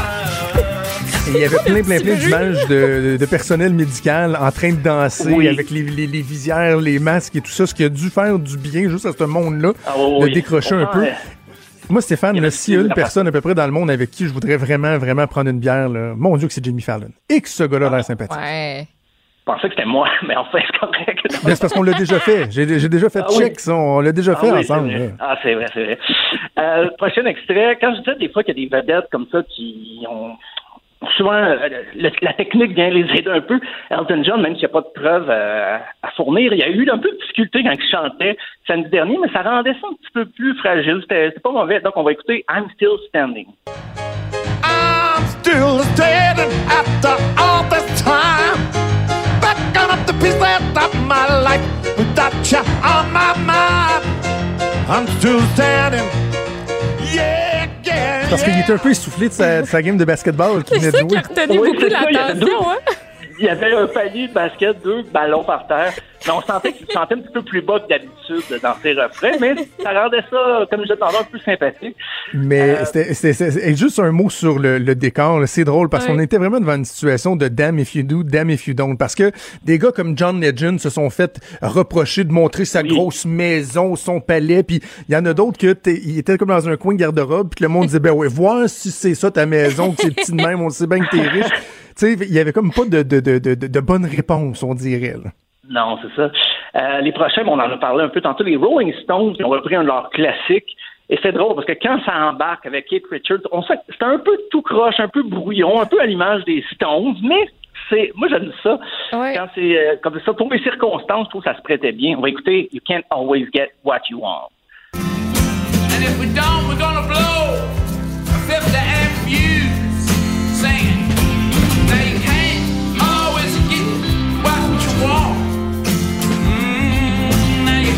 Genre, tu peux pas toujours avoir une batterie à portée de la main. Moi, ça a pris une deuxième écoute ce matin pour l'apprécier. Parce que Ah, quand je l'ai écouté samedi soir, j'avais un profond malaise à voir Charlie Watts jouer du air drum, mais tu sais, il y a comme, il y avait comme pas l'air tout là.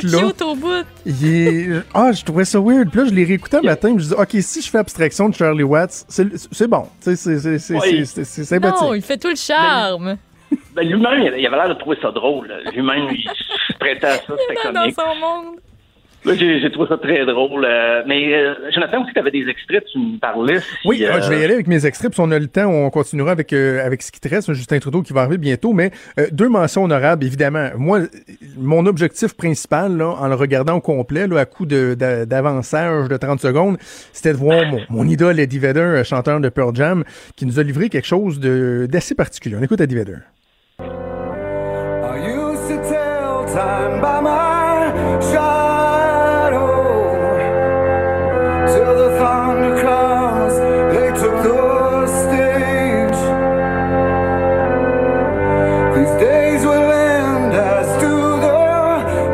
sa voix. Je me tannerai jamais de cette voix-là. Non? quand même, pas ouais, d'accord? euh, Pas mon préf, non, je- mais ça va. Bonne performance. Bon, ben, coudon. Je m'attendais un petit peu plus. Gang de moche. Ouais, c'était bon. Hum. Ben, correct. Bon, ok, je vais passer à mon prochain, euh, prochaine mention euh, honorable parce que c'est une chanson que j'ai tellement, euh, tellement aimée. Euh, Bill Joe Armstrong, chanteur de Green Day avec euh, Wake Me Up When September Ends. Voyons. Wake me up when September ends. Non, non, non, non, non. Oui, tu dis voyons? Non, elle est tellement down. Je pense que t'es la plus down de toutes. Moi, je l'ai pas dit que ça m'avait mis up la vie. J'ai dit que j'ai aimé ça parce que moi, juste de voir Billy Joe dans un contexte très sobre, Ouais. jouer juste lui qui joue sa guitare, sa voix, moi j'aimais ça. là. Ça, ça fait partie des pièces dont les paroles maintenant prennent une autre signification Exact. dans les circonstances. On voudrait pas que ça, ça dure jusqu'à la fin de septembre, On donnait mais comme pas espoir, on dirait. non, c'est ça. Non, pour ça, non. Peut-être juste pour ça. Pas dans le mood pour ça, on dirait. OK, mais d'abord, je vais finir avec quelque chose qui, justement, était hop la vie et ça va peut-être surprendre bien des gens, là, ceux qui ont regardé le spectacle, mais ça a été mon moment préféré du spectacle. Ah, là, ça me fait plaisir. Et c'est Keith Urban avec son interprétation de Ireland.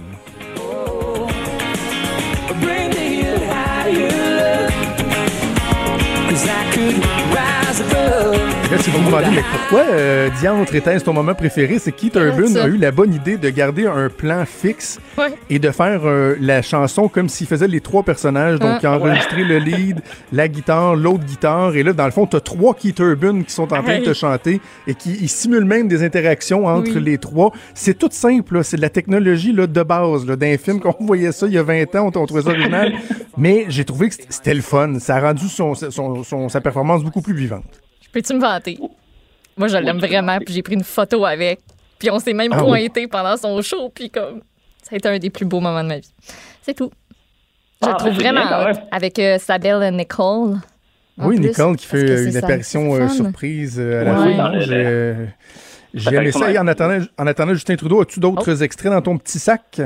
Ben, M. Monsieur McCartney, Sir Paul. Ah, ben ça a l'air euh, qu'il arrive. Alors, Sir Paul Ah, ben, vient de se faire damer le pion par euh, Justin Trudeau. Merci, Steph. On se reparle demain.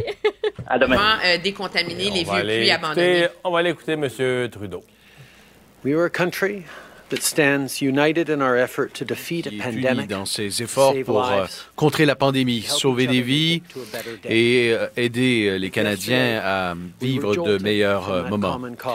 Hier, euh, nous avons été ébranlés par la violence de cette tragédie en Nouvelle-Écosse. Un tireur a least 18 people.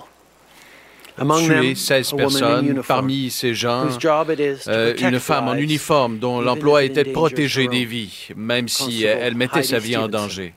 Heidi. Stevenson du, euh, de la GRC. Constable Stevenson est morte en protégeant les autres. Elle était en train de répondre à son devoir, quelque chose qu'elle faisait tous les jours depuis 23 ans en rentrant au travail. Cela est survenu dans une petite ville, Enfield. Wilford, Enfield, de petites villes où des gens euh, sont enracinés dans une communauté serrée, euh, très proche de leurs voisins.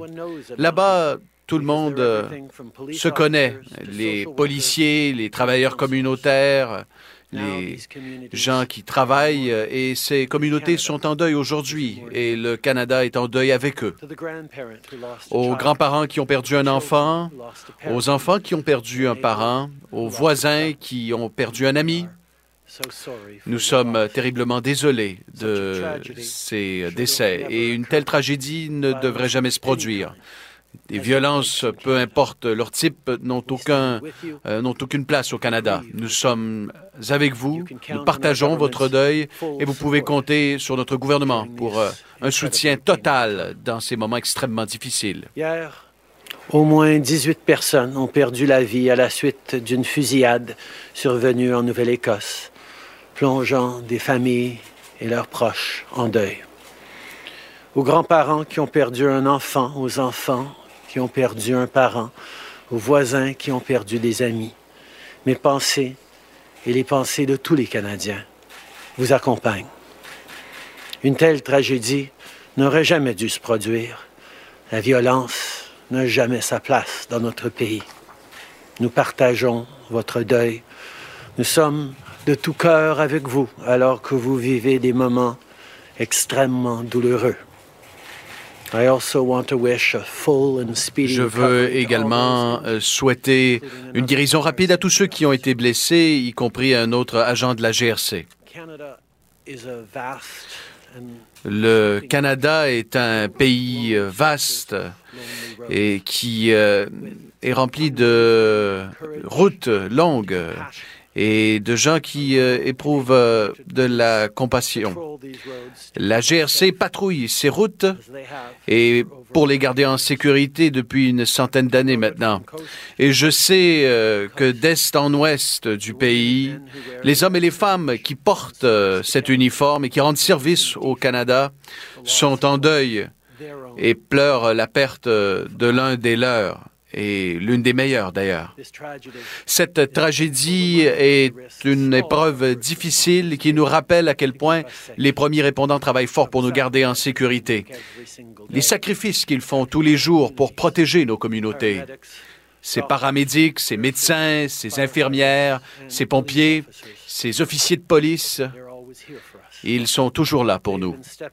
Et à travers la pandémie, euh, ils ont travaillé dur. Et hier, en Nouvelle-Écosse, ils ont montré euh, toute leur bravoure.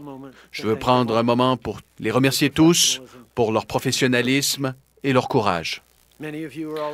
Plusieurs d'entre vous euh, travaillent des heures supplémentaires en raison de cette pandémie. Nos communautés ont besoin de vous plus que jamais. Et je sais qu'on peut compter sur vous. Ce sont des circonstances exceptionnelles que nous traversons et vous faites euh, tout ce que vous avez toujours fait. Vous euh, n'avez pas peur du danger, sans hésitation, vous mettez votre vie à risque. Et au nom de tous les Canadiens, merci de votre soutien et de votre service. Je veux prendre un instant pour remercier tous les premiers intervenants pour leur courage et leur professionnalisme. Vous travaillez déjà très fort à cause de la pandémie. Plus que jamais, on a besoin de vous. Et par moments, ça doit être une responsabilité qui est lourde à porter. Malgré les circonstances exceptionnelles, vous avez fait ce que vous avez l'habitude de faire.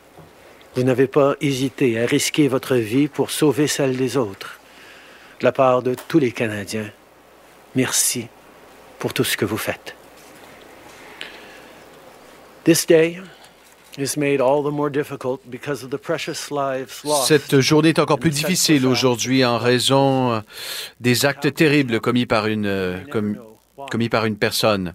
Et on ne comprendra peut-être jamais ce qui s'est passé, mais sachez euh, que les actions d'une seule personne peuvent construire un mur entre nous en l'espace de quelques instants. Les Canadiens sont généreux, sont gentils. Nous sommes là les uns pour les autres et euh, nous sommes solidaires. Les familles aujourd'hui sont en deuil et tous les Canadiens sont avec euh, elles. La pandémie euh, va nous empêcher de partager notre deuil en personne, mais il y aura une célébration virtuelle à 7 h, à 19 h, en fait, vendredi, pour soutenir les communautés éplorées. Et nous allons en apprendre davantage sur ce qui s'est passé hier. Il est important que nous soutenions les communautés. Depuis la tragédie, j'ai parlé avec euh, le premier ministre McNeil, le ministre Blair et plusieurs euh, gens en Nouvelle-Écosse, y compris des membres du caucus. On va continuer de travailler ensemble pour traverser ces moments. Je sais que les gens ont beaucoup de questions. Il y a une enquête qui est en cours. Et je peux vous assurer que la GRC et les autorités locales vont euh, faire des mises à jour. Je veux demander aux médias euh, de ne plus mentionner le nom du tueur et de montrer sa photo. Ne lui donnez pas le cadeau de l'infamie et essayons de nous concentrer et de porter attention aux vies euh, qui ont été perdues, euh, ces familles ces amis qui sont en deuil aujourd'hui. que la pandémie nous empêche de nous recueillir en personne, une vigile virtuelle aura lieu en ligne à 19h vendredi sur le groupe Facebook Colchester Supporting Our Community. Ce sera l'occasion pour nous de célébrer la vie des victimes et d'être là pour leurs familles et leurs proches. J'espère que vous serez nombreux à vous joindre à nous. Alors qu'on cherche à comprendre ce qui s'est passé hier, on doit être là les uns pour les autres. Depuis la tragédie, je me suis entretenu avec le premier ministre McNeil, la commissaire de la GRC, Brenda Lucky, le ministre de la Sécurité publique, Bill Blair, et notre caucus la Nouvelle-Écosse, entre autres. Nous allons continuer de travailler ensemble sur ce dossier. Je sais que les gens ont des questions. L'enquête est toujours en cours, mais je peux vous assurer que la GRC et les autorités locales vont vous garder au courant des derniers développements. Je demanderai aussi aux médias de ne pas utiliser le nom ou les photos de l'auteur de ces actes terribles. Ne lui faisons pas ce cadeau. Concentrons-nous plutôt sur les victimes et leurs proches. I want to close today Je veux terminer euh, mon allocution aujourd'hui en m'adressant à tous les enfants de la Nouvelle-Écosse et partout au pays. Je sais que le monde peut vous paraître comme un endroit méchant et laid en ce moment, mais il y a aussi beaucoup de bons. Vous allez le constater dans vos voisinages euh, et dans, les, dans le visage des Canadiens au cours des prochaines semaines et des prochains mois. Il s'agit d'un moment difficile et ça peut être un moment épeurant aussi.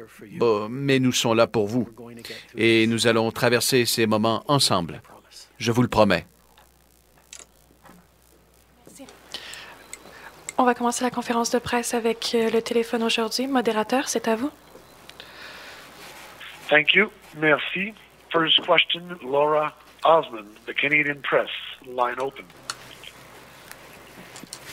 Mr. Prime Minister, wanted to ask you, Conservative leader Andrew Monsieur le Premier ministre, j'aimerais vous demander, euh, le leader conservateur Andrew Scheer euh, a dit que vous étiez inflexible sur le nombre de euh, parlementaires qui pourraient siéger au, au Parlement. Par exemple, pourriez-vous accepter deux séances au Parlement par semaine?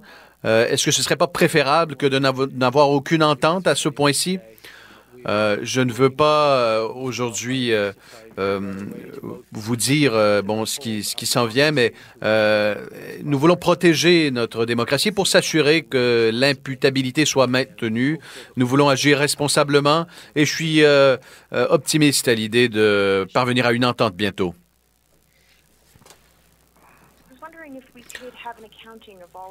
Est-ce qu'on pourrait euh, avoir euh, un, un chiffre euh, des, euh, concernant les, les, euh, discussions que vous avez eues avec euh, les leaders d'opposition jusqu'à présent? Est-ce qu'on peut avoir une mise à jour? Ah, il y a eu plusieurs discussions avec les leaders d'opposition et plusieurs bonnes idées ont été exprimées par des Canadiens, des entrepreneurs et également par des élus de tous les partis qui euh, ont été à l'écoute euh, des citoyens dans leur communauté sur ce qui peut être fait pour aider. C'est un effort, un effort sans précédent à travers le gouvernement pour tenter de fournir l'aide nécessaire aux Canadiens qui en ont besoin en ces moments difficiles. On va continuer euh, de euh, faire cela. Thank you. Merci. Next question, Kate Bolangaro, Bloomberg. Line open. Hello, Mr. Prime Minister. Um, I have a Bonjour, question Monsieur le Premier ministre. J'ai une question concernant euh, la façon dont le Canada est dirigé en ce moment. Évidemment, vous consultez les pays du G7, euh, des pays qui sont touchés. Comment pensez-vous que euh, la, pandémie a eu un impact sur votre gouvernement et sur votre leadership et sur votre façon de gouverner? Une chose que l'on voit, c'est la façon dont les Canadiens se comportent en ce moment, cette solidarité, et on s'assure d'être là les uns pour les autres quand on rencontre des difficultés. Et partout à travers le pays, que ce soit des premiers ministres, euh, des leaders municipaux, des euh, communautés, des, organisations communautaires, on voit des Canadiens qui sont là les uns pour les autres. Et le privilège de pouvoir servir les Canadiens à travers ces moments difficiles euh, est un privilège qui est vraiment quelque chose. Lorsque vous voyez la façon dont les Canadiens sont résilients dans leur façon de se soutenir et, euh, et la capacité de travail euh, à tous les niveaux de gouvernement et, de voir cela, c'est ce qui nous permet d'être euh, sur la bonne voie en ce moment. Il y a trop de tragédies en ce moment. Des gens perdent leur, leur être cher partout au pays. Mais en même temps, on sait qu'on aide à prévenir des tragédies à l'avenir et on va continuer de le faire. And how would you say, how would you describe your Comment est-ce que vous décririez votre stratégie euh, à l'intérieur du bureau du Premier ministre pour traverser ces moments difficiles et comment vous euh, qualifieriez votre propre performance jusqu'à présent comme Premier ministre? À chaque étape, nous avons, nous nous sommes fiés aux meilleurs conseils des scientifiques, des experts, euh, pour s'assurer qu'on a les bons moyens de garder les Canadiens en sécurité et pour s'assurer que tout ce qu'on fait euh, ben, euh, est, nécessaire pour donner la confiance aux Canadiens. pour que les gens sachent qu'on on va être là.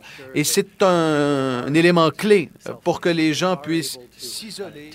Alors, je souhaite la bienvenue aux gens qui se joignent à nous via les ondes de TVA. Monsieur Trudeau, qui est en sa conférence de presse quotidienne, qui a surtout aujourd'hui offert ses condoléances et commenté euh, la tragédie d'hier en Nouvelle-Écosse, cette fusillade qui a fait 16 morts. Je soutiens.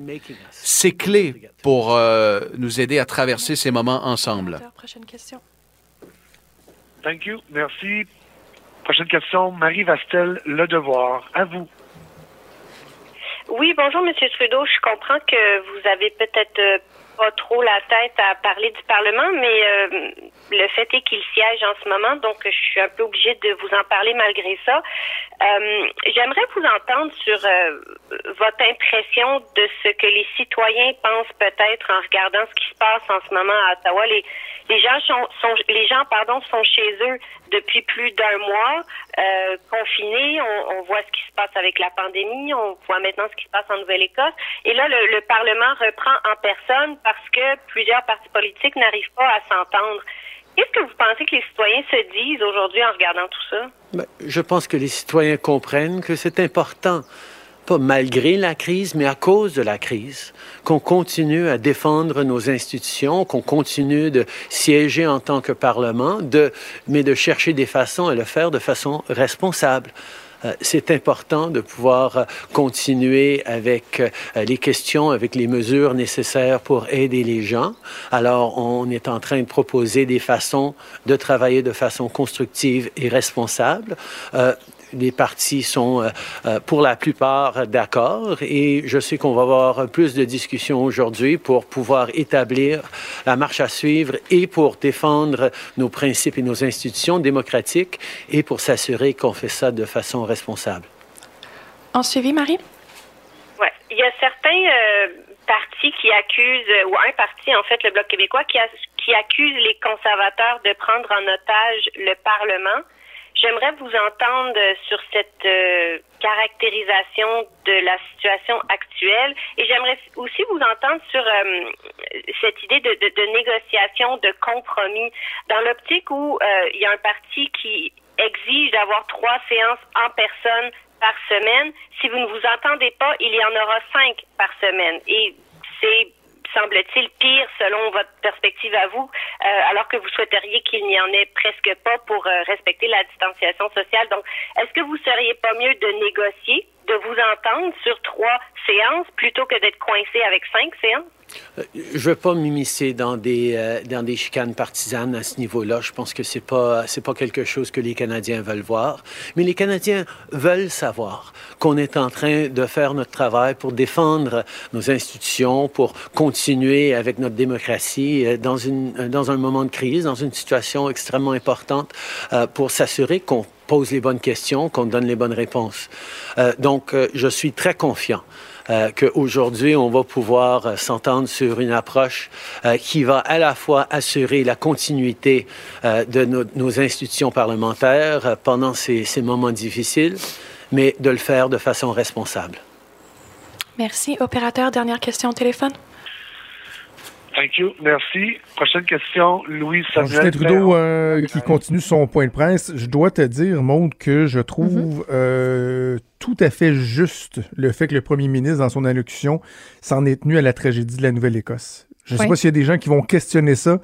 Moi, je trouve que c'est parfait. Ben, je ne pas, pas voir aux journalistes de poser des questions sur, sur la politique ouais. actuelle, parce qu'en même temps, le premier ministre, à quoi tu veux qu'il réponde sur la, la tragédie en Nouvelle-Écosse?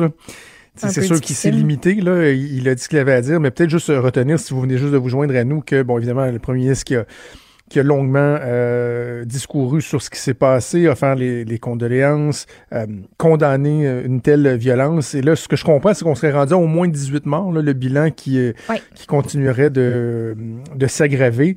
Euh, une demande, moi, auquel je suis sensible à part du premier ministre, c'est de ne pas nommer le nom euh, du tueur. C'est un débat qu'on a beaucoup eu ici au Québec après la tuerie euh, mm -hmm. de la grande mosquée de Québec ni non plus montrer sa photo, ce qui veut pas dire qu'on doit pas se questionner sur les motifs. Moi, je pense que euh, il faut ben, comprendre. On n'a pas le choix, là. ben oui, parce que c'est sans précédent. C'est la tuerie la plus importante de l'histoire récente du Canada. C'est pas rien ce qui s'est passé hier. C'est sûr qu'on le vit dans un temps qui est vraiment étrange, particulier, mais c'est c'est quelque chose qui s'est passé hier. Là. Mais justement, le, le, temps particulier fait en sorte que on veut, euh, encore plus qu'à l'habitude, je dirais, avoir des, des réponses parce que est-ce qu'il y a un lien à y avoir? Là?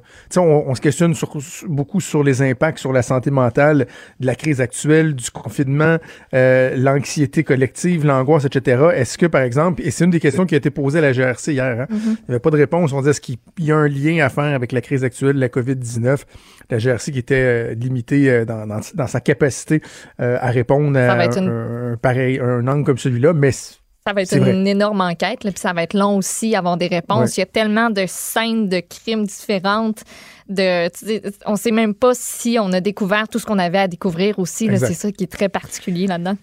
Et peut-être juste vous dire que euh, le premier ministre a donc soulevé un autre fait qui est, euh, qui est particulier à la situation actuelle, c'est que des, euh, des rassemblements ou des, des vigies comme on peut voir oui. dans des situations comme celle-là, même si celle-là est sans précédent, évidemment ça peut pas arriver, il y aura pas, on peut pas avoir de rassemblement mmh. physique.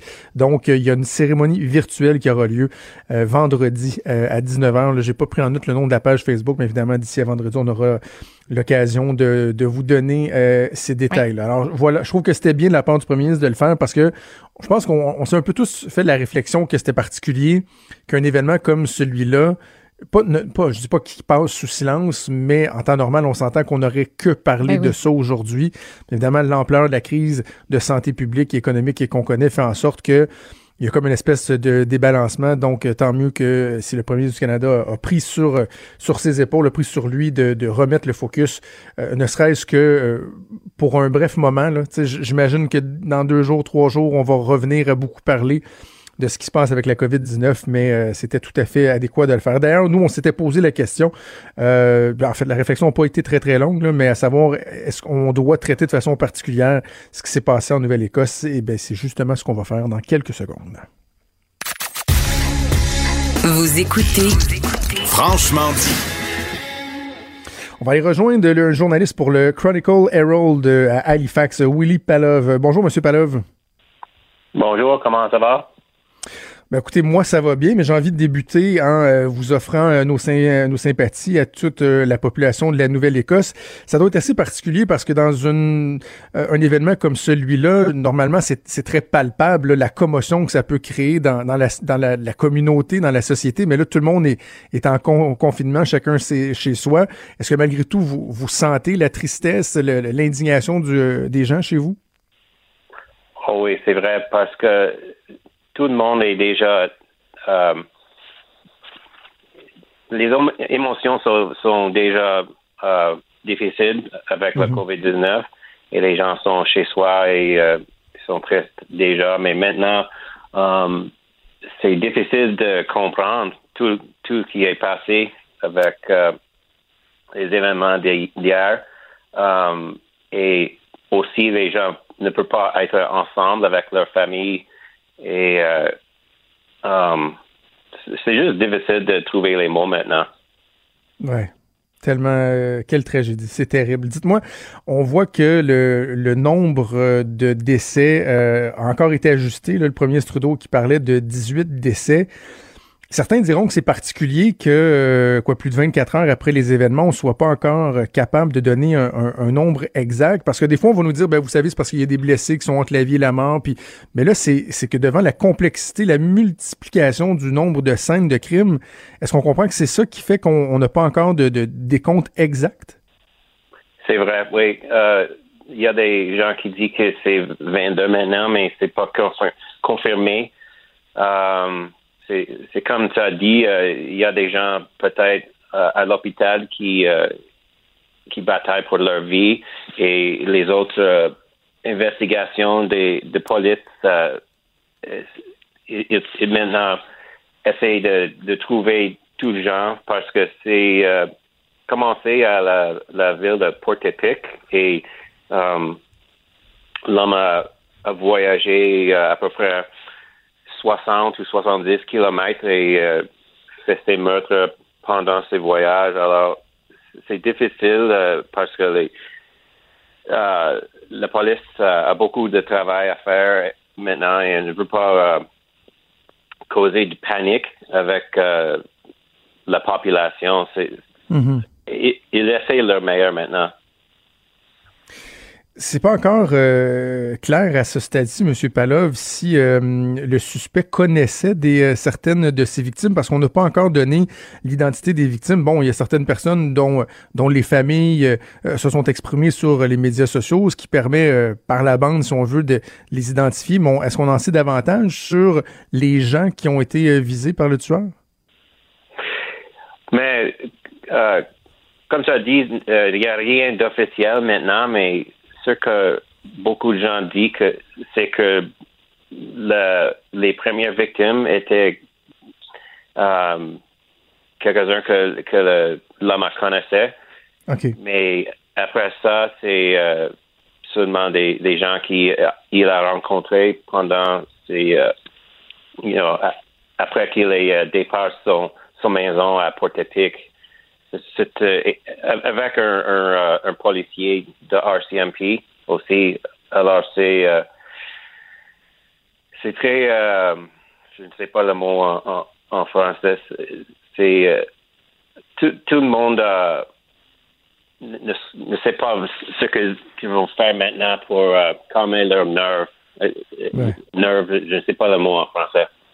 Les nerfs, se, cal- le- se le calmer les nerfs, on dirait, euh, en français. Dites-moi, est-ce que, euh, et moi je respecte ce que le premier ministre du Canada vient de dire, là, euh, de suggérer d'éviter de nommer euh, le nom du, du suspect, du tueur, mais il reste qu'on va vouloir comprendre ses motifs. Est-ce que à ce stade-ci, euh, M. Palov, on, on en sait un peu plus sur ce qui aurait pu le motiver à commettre ces gestes-là? Ils n'ont pas dit à ce moment, mais euh, il avait un, un, euh, voiture de police qu'il a acheté à un encamp de police. Euh, il y avait euh, des vêtements de RCMP. Alors, je pense que c'est seulement un- une question de santé mentale, euh, peut-être, mais ce n'est pas. euh, il, il a fait des plans pour, pour quelque chose comme ça. Il y avait beaucoup de fusils et il y avait euh, une auto de police et des autres choses. Alors, c'est difficile de, de, de comprendre ses, euh, ses motifs avec ça. Ah, il semblait avoir une espèce d'obsession ou une, une très, très grande passion pour tout ce qui touchait la police. Hein? Oui, c'est. euh, je pense qu'il a fait, fait des choses comme il, il a peinturé sa voiture pour euh, présenter plus officiellement et, et euh, je ne sais pas, peut-être acheter des vêtements et, et porter comme un, comme un policier. euh, c'est vraiment étrange. Le contexte actuel, euh, jusqu'à quel point ça vient euh, empirer la situation pour euh, les gens de la Nouvelle-Écosse? Parce que, bon, vous avez dit, euh, on, les gens se, se demandent comment se calmer les nerfs, mais il y a, y a vraiment un facteur aggravant. On parle de la pire tragédie meurtrière dans l'histoire euh, contemporaine du Canada qui survient dans une époque où les gens euh, ont pas de contact humain, en tout cas pas physique, sont, sont enfermés chez eux. Au niveau psychologique, là, ça va être... euh, les, les- dommages vont être importants pour la communauté chez vous. Oui, euh, la chose avec euh, Nouvelle-Écosse, c'est, c'est pas un endroit avec beaucoup de population. Alors, tout le monde connaît leurs voisins et ils connaissent peut-être directement un, victime ou un, ami d'une victime. Alors, c'est c'est pas comme aux États-Unis, aux villes avec euh, 2 millions, 3 millions Mhm. personnes. C'est, vraiment personnel pour les, les gens ici. Um, et comme as dit, euh, tout le monde sont chez soi et, euh, euh, est seul, peut-être avec euh, des leurs enfants ou euh, un, mari, mais euh, pas, pas leurs, leurs amis. Um, ça va faire difficile pour euh, um, avancer? Est-ce que c'est le propre mot? Émotionnellement? Alors, même pour, pour quelqu'un comme moi qui, qui ne connaissent pas des, euh, des gens, des, des victimes, euh, c'est, difficile de, de penser des choses comme ça toujours. Ben, Willy Palov, je le répète, vous êtes journaliste pour le Chronicle Herald à Halifax. Euh, encore une fois, on vous offre euh, nos, euh, nos sympathies. On pense à vous au Québec. On vous oublie pas malgré euh, la crise mondiale qu'on vit en ce moment. On vous oublie absolument pas. Puis on vous souhaite bonne chance, bon courage pour la suite. OK, merci et euh, bonne santé. Merci. Au revoir. La Banque Q est reconnue pour faire valoir vos avoirs sans vous les prendre. Mais quand vous pensez à votre premier compte bancaire, là, tu sais, dans le temps à l'école, là, vous faisiez vos dépôts avec vos scènes dans la petite enveloppe. là. Hmm, C'était bien beau. Mais avec le temps, ce vieux compte-là vous a coûté des milliers de dollars en frais, puis vous ne faites pas une scène d'intérêt. Avec la Banque Q, vous obtenez des intérêts élevés et aucun frais sur vos services bancaires courants. Autrement dit, ça fait pas mal plus de scènes dans votre enveloppe, ça. Banque Q. Faites valoir vos avoirs. Visitez banqueq.ca pour en savoir plus. Franchement dit. Jonathan Trudeau. Et Maude Boutet. Appelez ou textez au 187 Cube Radio 1877 827 2346. Cube Radio. Cube Radio. Et on va changer les idées en parlant testicules avec Vincent Dessureau. Comment ça va? ça va bien, toi? Oui, on ne changera pas les idées tant que ça parce que oui, je vais parler de testicules, mais je vais parler de, de la COVID-19 quand même. Malgré tout. OK. C'est pas vendredi, là, Jonathan. Ressaisis-toi. Je sais, je sais, mais écoute, c'est euh, ouf. On commence la semaine avec, tu sais, c'est- très lourd. là. Je me faisais la réflexion pendant une pause tantôt, puis tu sais, on parle de la COVID-19, on a beau vouloir faire des entrevues, puis de pas juste avoir des angles qui soulèvent des questions, qui sont dans le négatif ou, ou qui remettent en doute. Mais tu sais, comment tu veux faire du positif là? Tu sais, c'est puis là en plus la dur. tragédie en Nouvelle-Écosse. Ouf! Et, Ça euh, commence lourdement une semaine, mais bon, toi, tu sais, quand même, t'es, t'es, euh, à même de- d'apporter des, des angles différents. Oui. Euh, Cet angle-là est pas mais plus. qui reste euh, quand même, mais il est pas euh, plus euh, joyeux, là, parce qu'on parle de la mort de personnes. là. OK. On parle de pourquoi les hommes meurent davantage que les femmes. OK, tu comprenais pas où je m'en allais avec ça? Non, non, mais je pensais que c'était de façon générale qu'on était plus, euh, tu sais, genre grippe d'homme, là, tu sais. Non, non, non, non, pas du tout. Elle est, dire, OK, vraiment, là. Factuellement, de, de les- décès. Ouais, les hommes je me, meurent je me ressaisis, je t'écoute. Les, les- les hommes meurent beaucoup plus que les. Enfin, beaucoup plus. Je donnais quelques chiffres officiels. là. Entre autres, euh, l'OMS en Europe dit que euh, pour la répartition de la COVID-19 en termes d'infection, c'est euh, 50-50, là, hommes-femmes. Par contre, les hommes représentent 60% des décès. Euh, c'est quand même majeur là, comme différence. Et entre autres, en Lombardie, euh, donc en Italie, un des coins qui a été les plus touchés, euh, 82% des cas graves étaient des hommes. Euh, donc, ça touche, euh, et c'est pas une erreur statistique, là, vu qu'on commence quand même à avoir beaucoup de cas. Les Ouais. hommes sont plus touchés. Le British Medical Journal avait fait un, un- un- un dossier là-dessus euh, il y a, bon, à la fin mars, expliquant que, entre autres, en général, les hommes ont plus de comorbidité, là, ce qui va être souvent relié à un décès de la COVID-19, donc l'hypertension, maladie cardiovasculaire, l'obésité. Donc, on se disait, c'est probablement ça qui fait la différence pour les hommes. Mais finalement, enfin, il y a probablement ça aussi, mais euh, une, euh, une nouvelle explication publiée vendredi, donc par des chercheurs euh, qui ont étudié 68 malades de plus près en Inde pour se rendre compte que dans les testicules des hommes, on retrouve une grande quantité d'un type de cellule qui euh, permet de libérer ce genre d'infection-là, ce que les femmes dans les ovaires ont presque pas. là. Alors, probablement que nos testicules là, des hommes servent, et c'est ce que les chercheurs disent, de réservoirs viraux. Donc, de réservoirs à COVID-19. Donc, euh, peut-être pour ça qu'il y a des retours. Il y en a qui disent ça, ça monte, descend. Alors, il y a de la COVID possiblement dans les testicules des hommes qui restent là plus longtemps. On avait déjà vu ça avec euh, l'Ebola, entre autres. Il y a certaines maladies qu'on retrouve qui dans des secteurs du corps où c'est pas supposé nécessairement. Entre autres, il y a de l'Ebola même qui restait chez des gens guéris, mais dans les, euh, yeux. Alors, semble que pour la COVID-19, les hommes, il y a un réservoir possiblement dans les testicules, ce qui amène à se poser la question, est-ce que c'est transmissible sexuellement? Évidemment, si tu te French, euh, tu sais, dans une relation sexuelle, euh, parce qu'en général, euh, c'est contagieux, mais est-ce qu'avec le fluide séminal, on peut contracter la COVID-19? C'est pas impossible en raison de ça, mais il y aura des recherches à faire. Évidemment, c'est une étude qui est pas immense.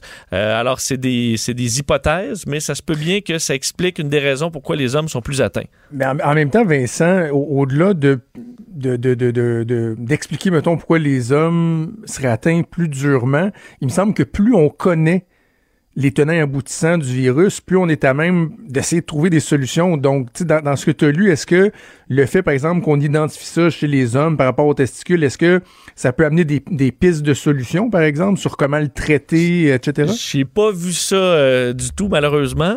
Euh, D'ailleurs, il y avait un excellent, il y a un dossier dans le, la revue Science, évidemment que c'est très technique, là, mais qui analyse vraiment les plus récentes recherches sur le- la COVID-19. Puis On se rend compte que c'est un euh, virus vraiment étrange qui attaque le corps de façon euh, vraiment particulière. Alors, tu sais, souvent, on dit, ah ben là, l'OMS se sont trompés là-dessus, ou des chercheurs sur le taux de mort. Mais parce qu'on le sait pas, c'est un nouveau virus, ça, on, on apprend à le découvrir. Mm.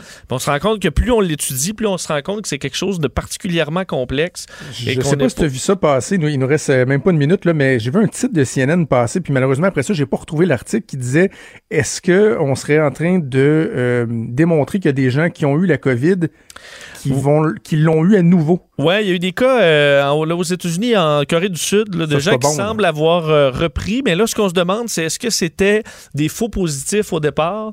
Euh, donc, des tests peut-être euh, ratés euh, ou qu'on Ok, c'était pas vraiment la COVID-19. C'est parce que si vraiment on peut le rattraper à nouveau, là, on a un sacré problème. euh, Et c'est ça. Là, on ça, aurait un, tout à fait raison. on aurait un réel problème. On le souhaite OK. pas. Ben, merci d'être. On t'écoute plus tard dans la journée, notamment avec Mario cet après-midi. Merci à toute l'équipe, à, à toi, Maude, Yes. Achille Moinet à la mise en onde, à Mathieu Boulet, à Frédéric Mocoul à la recherche. Il y a Sophie Durocher qui s'en vient.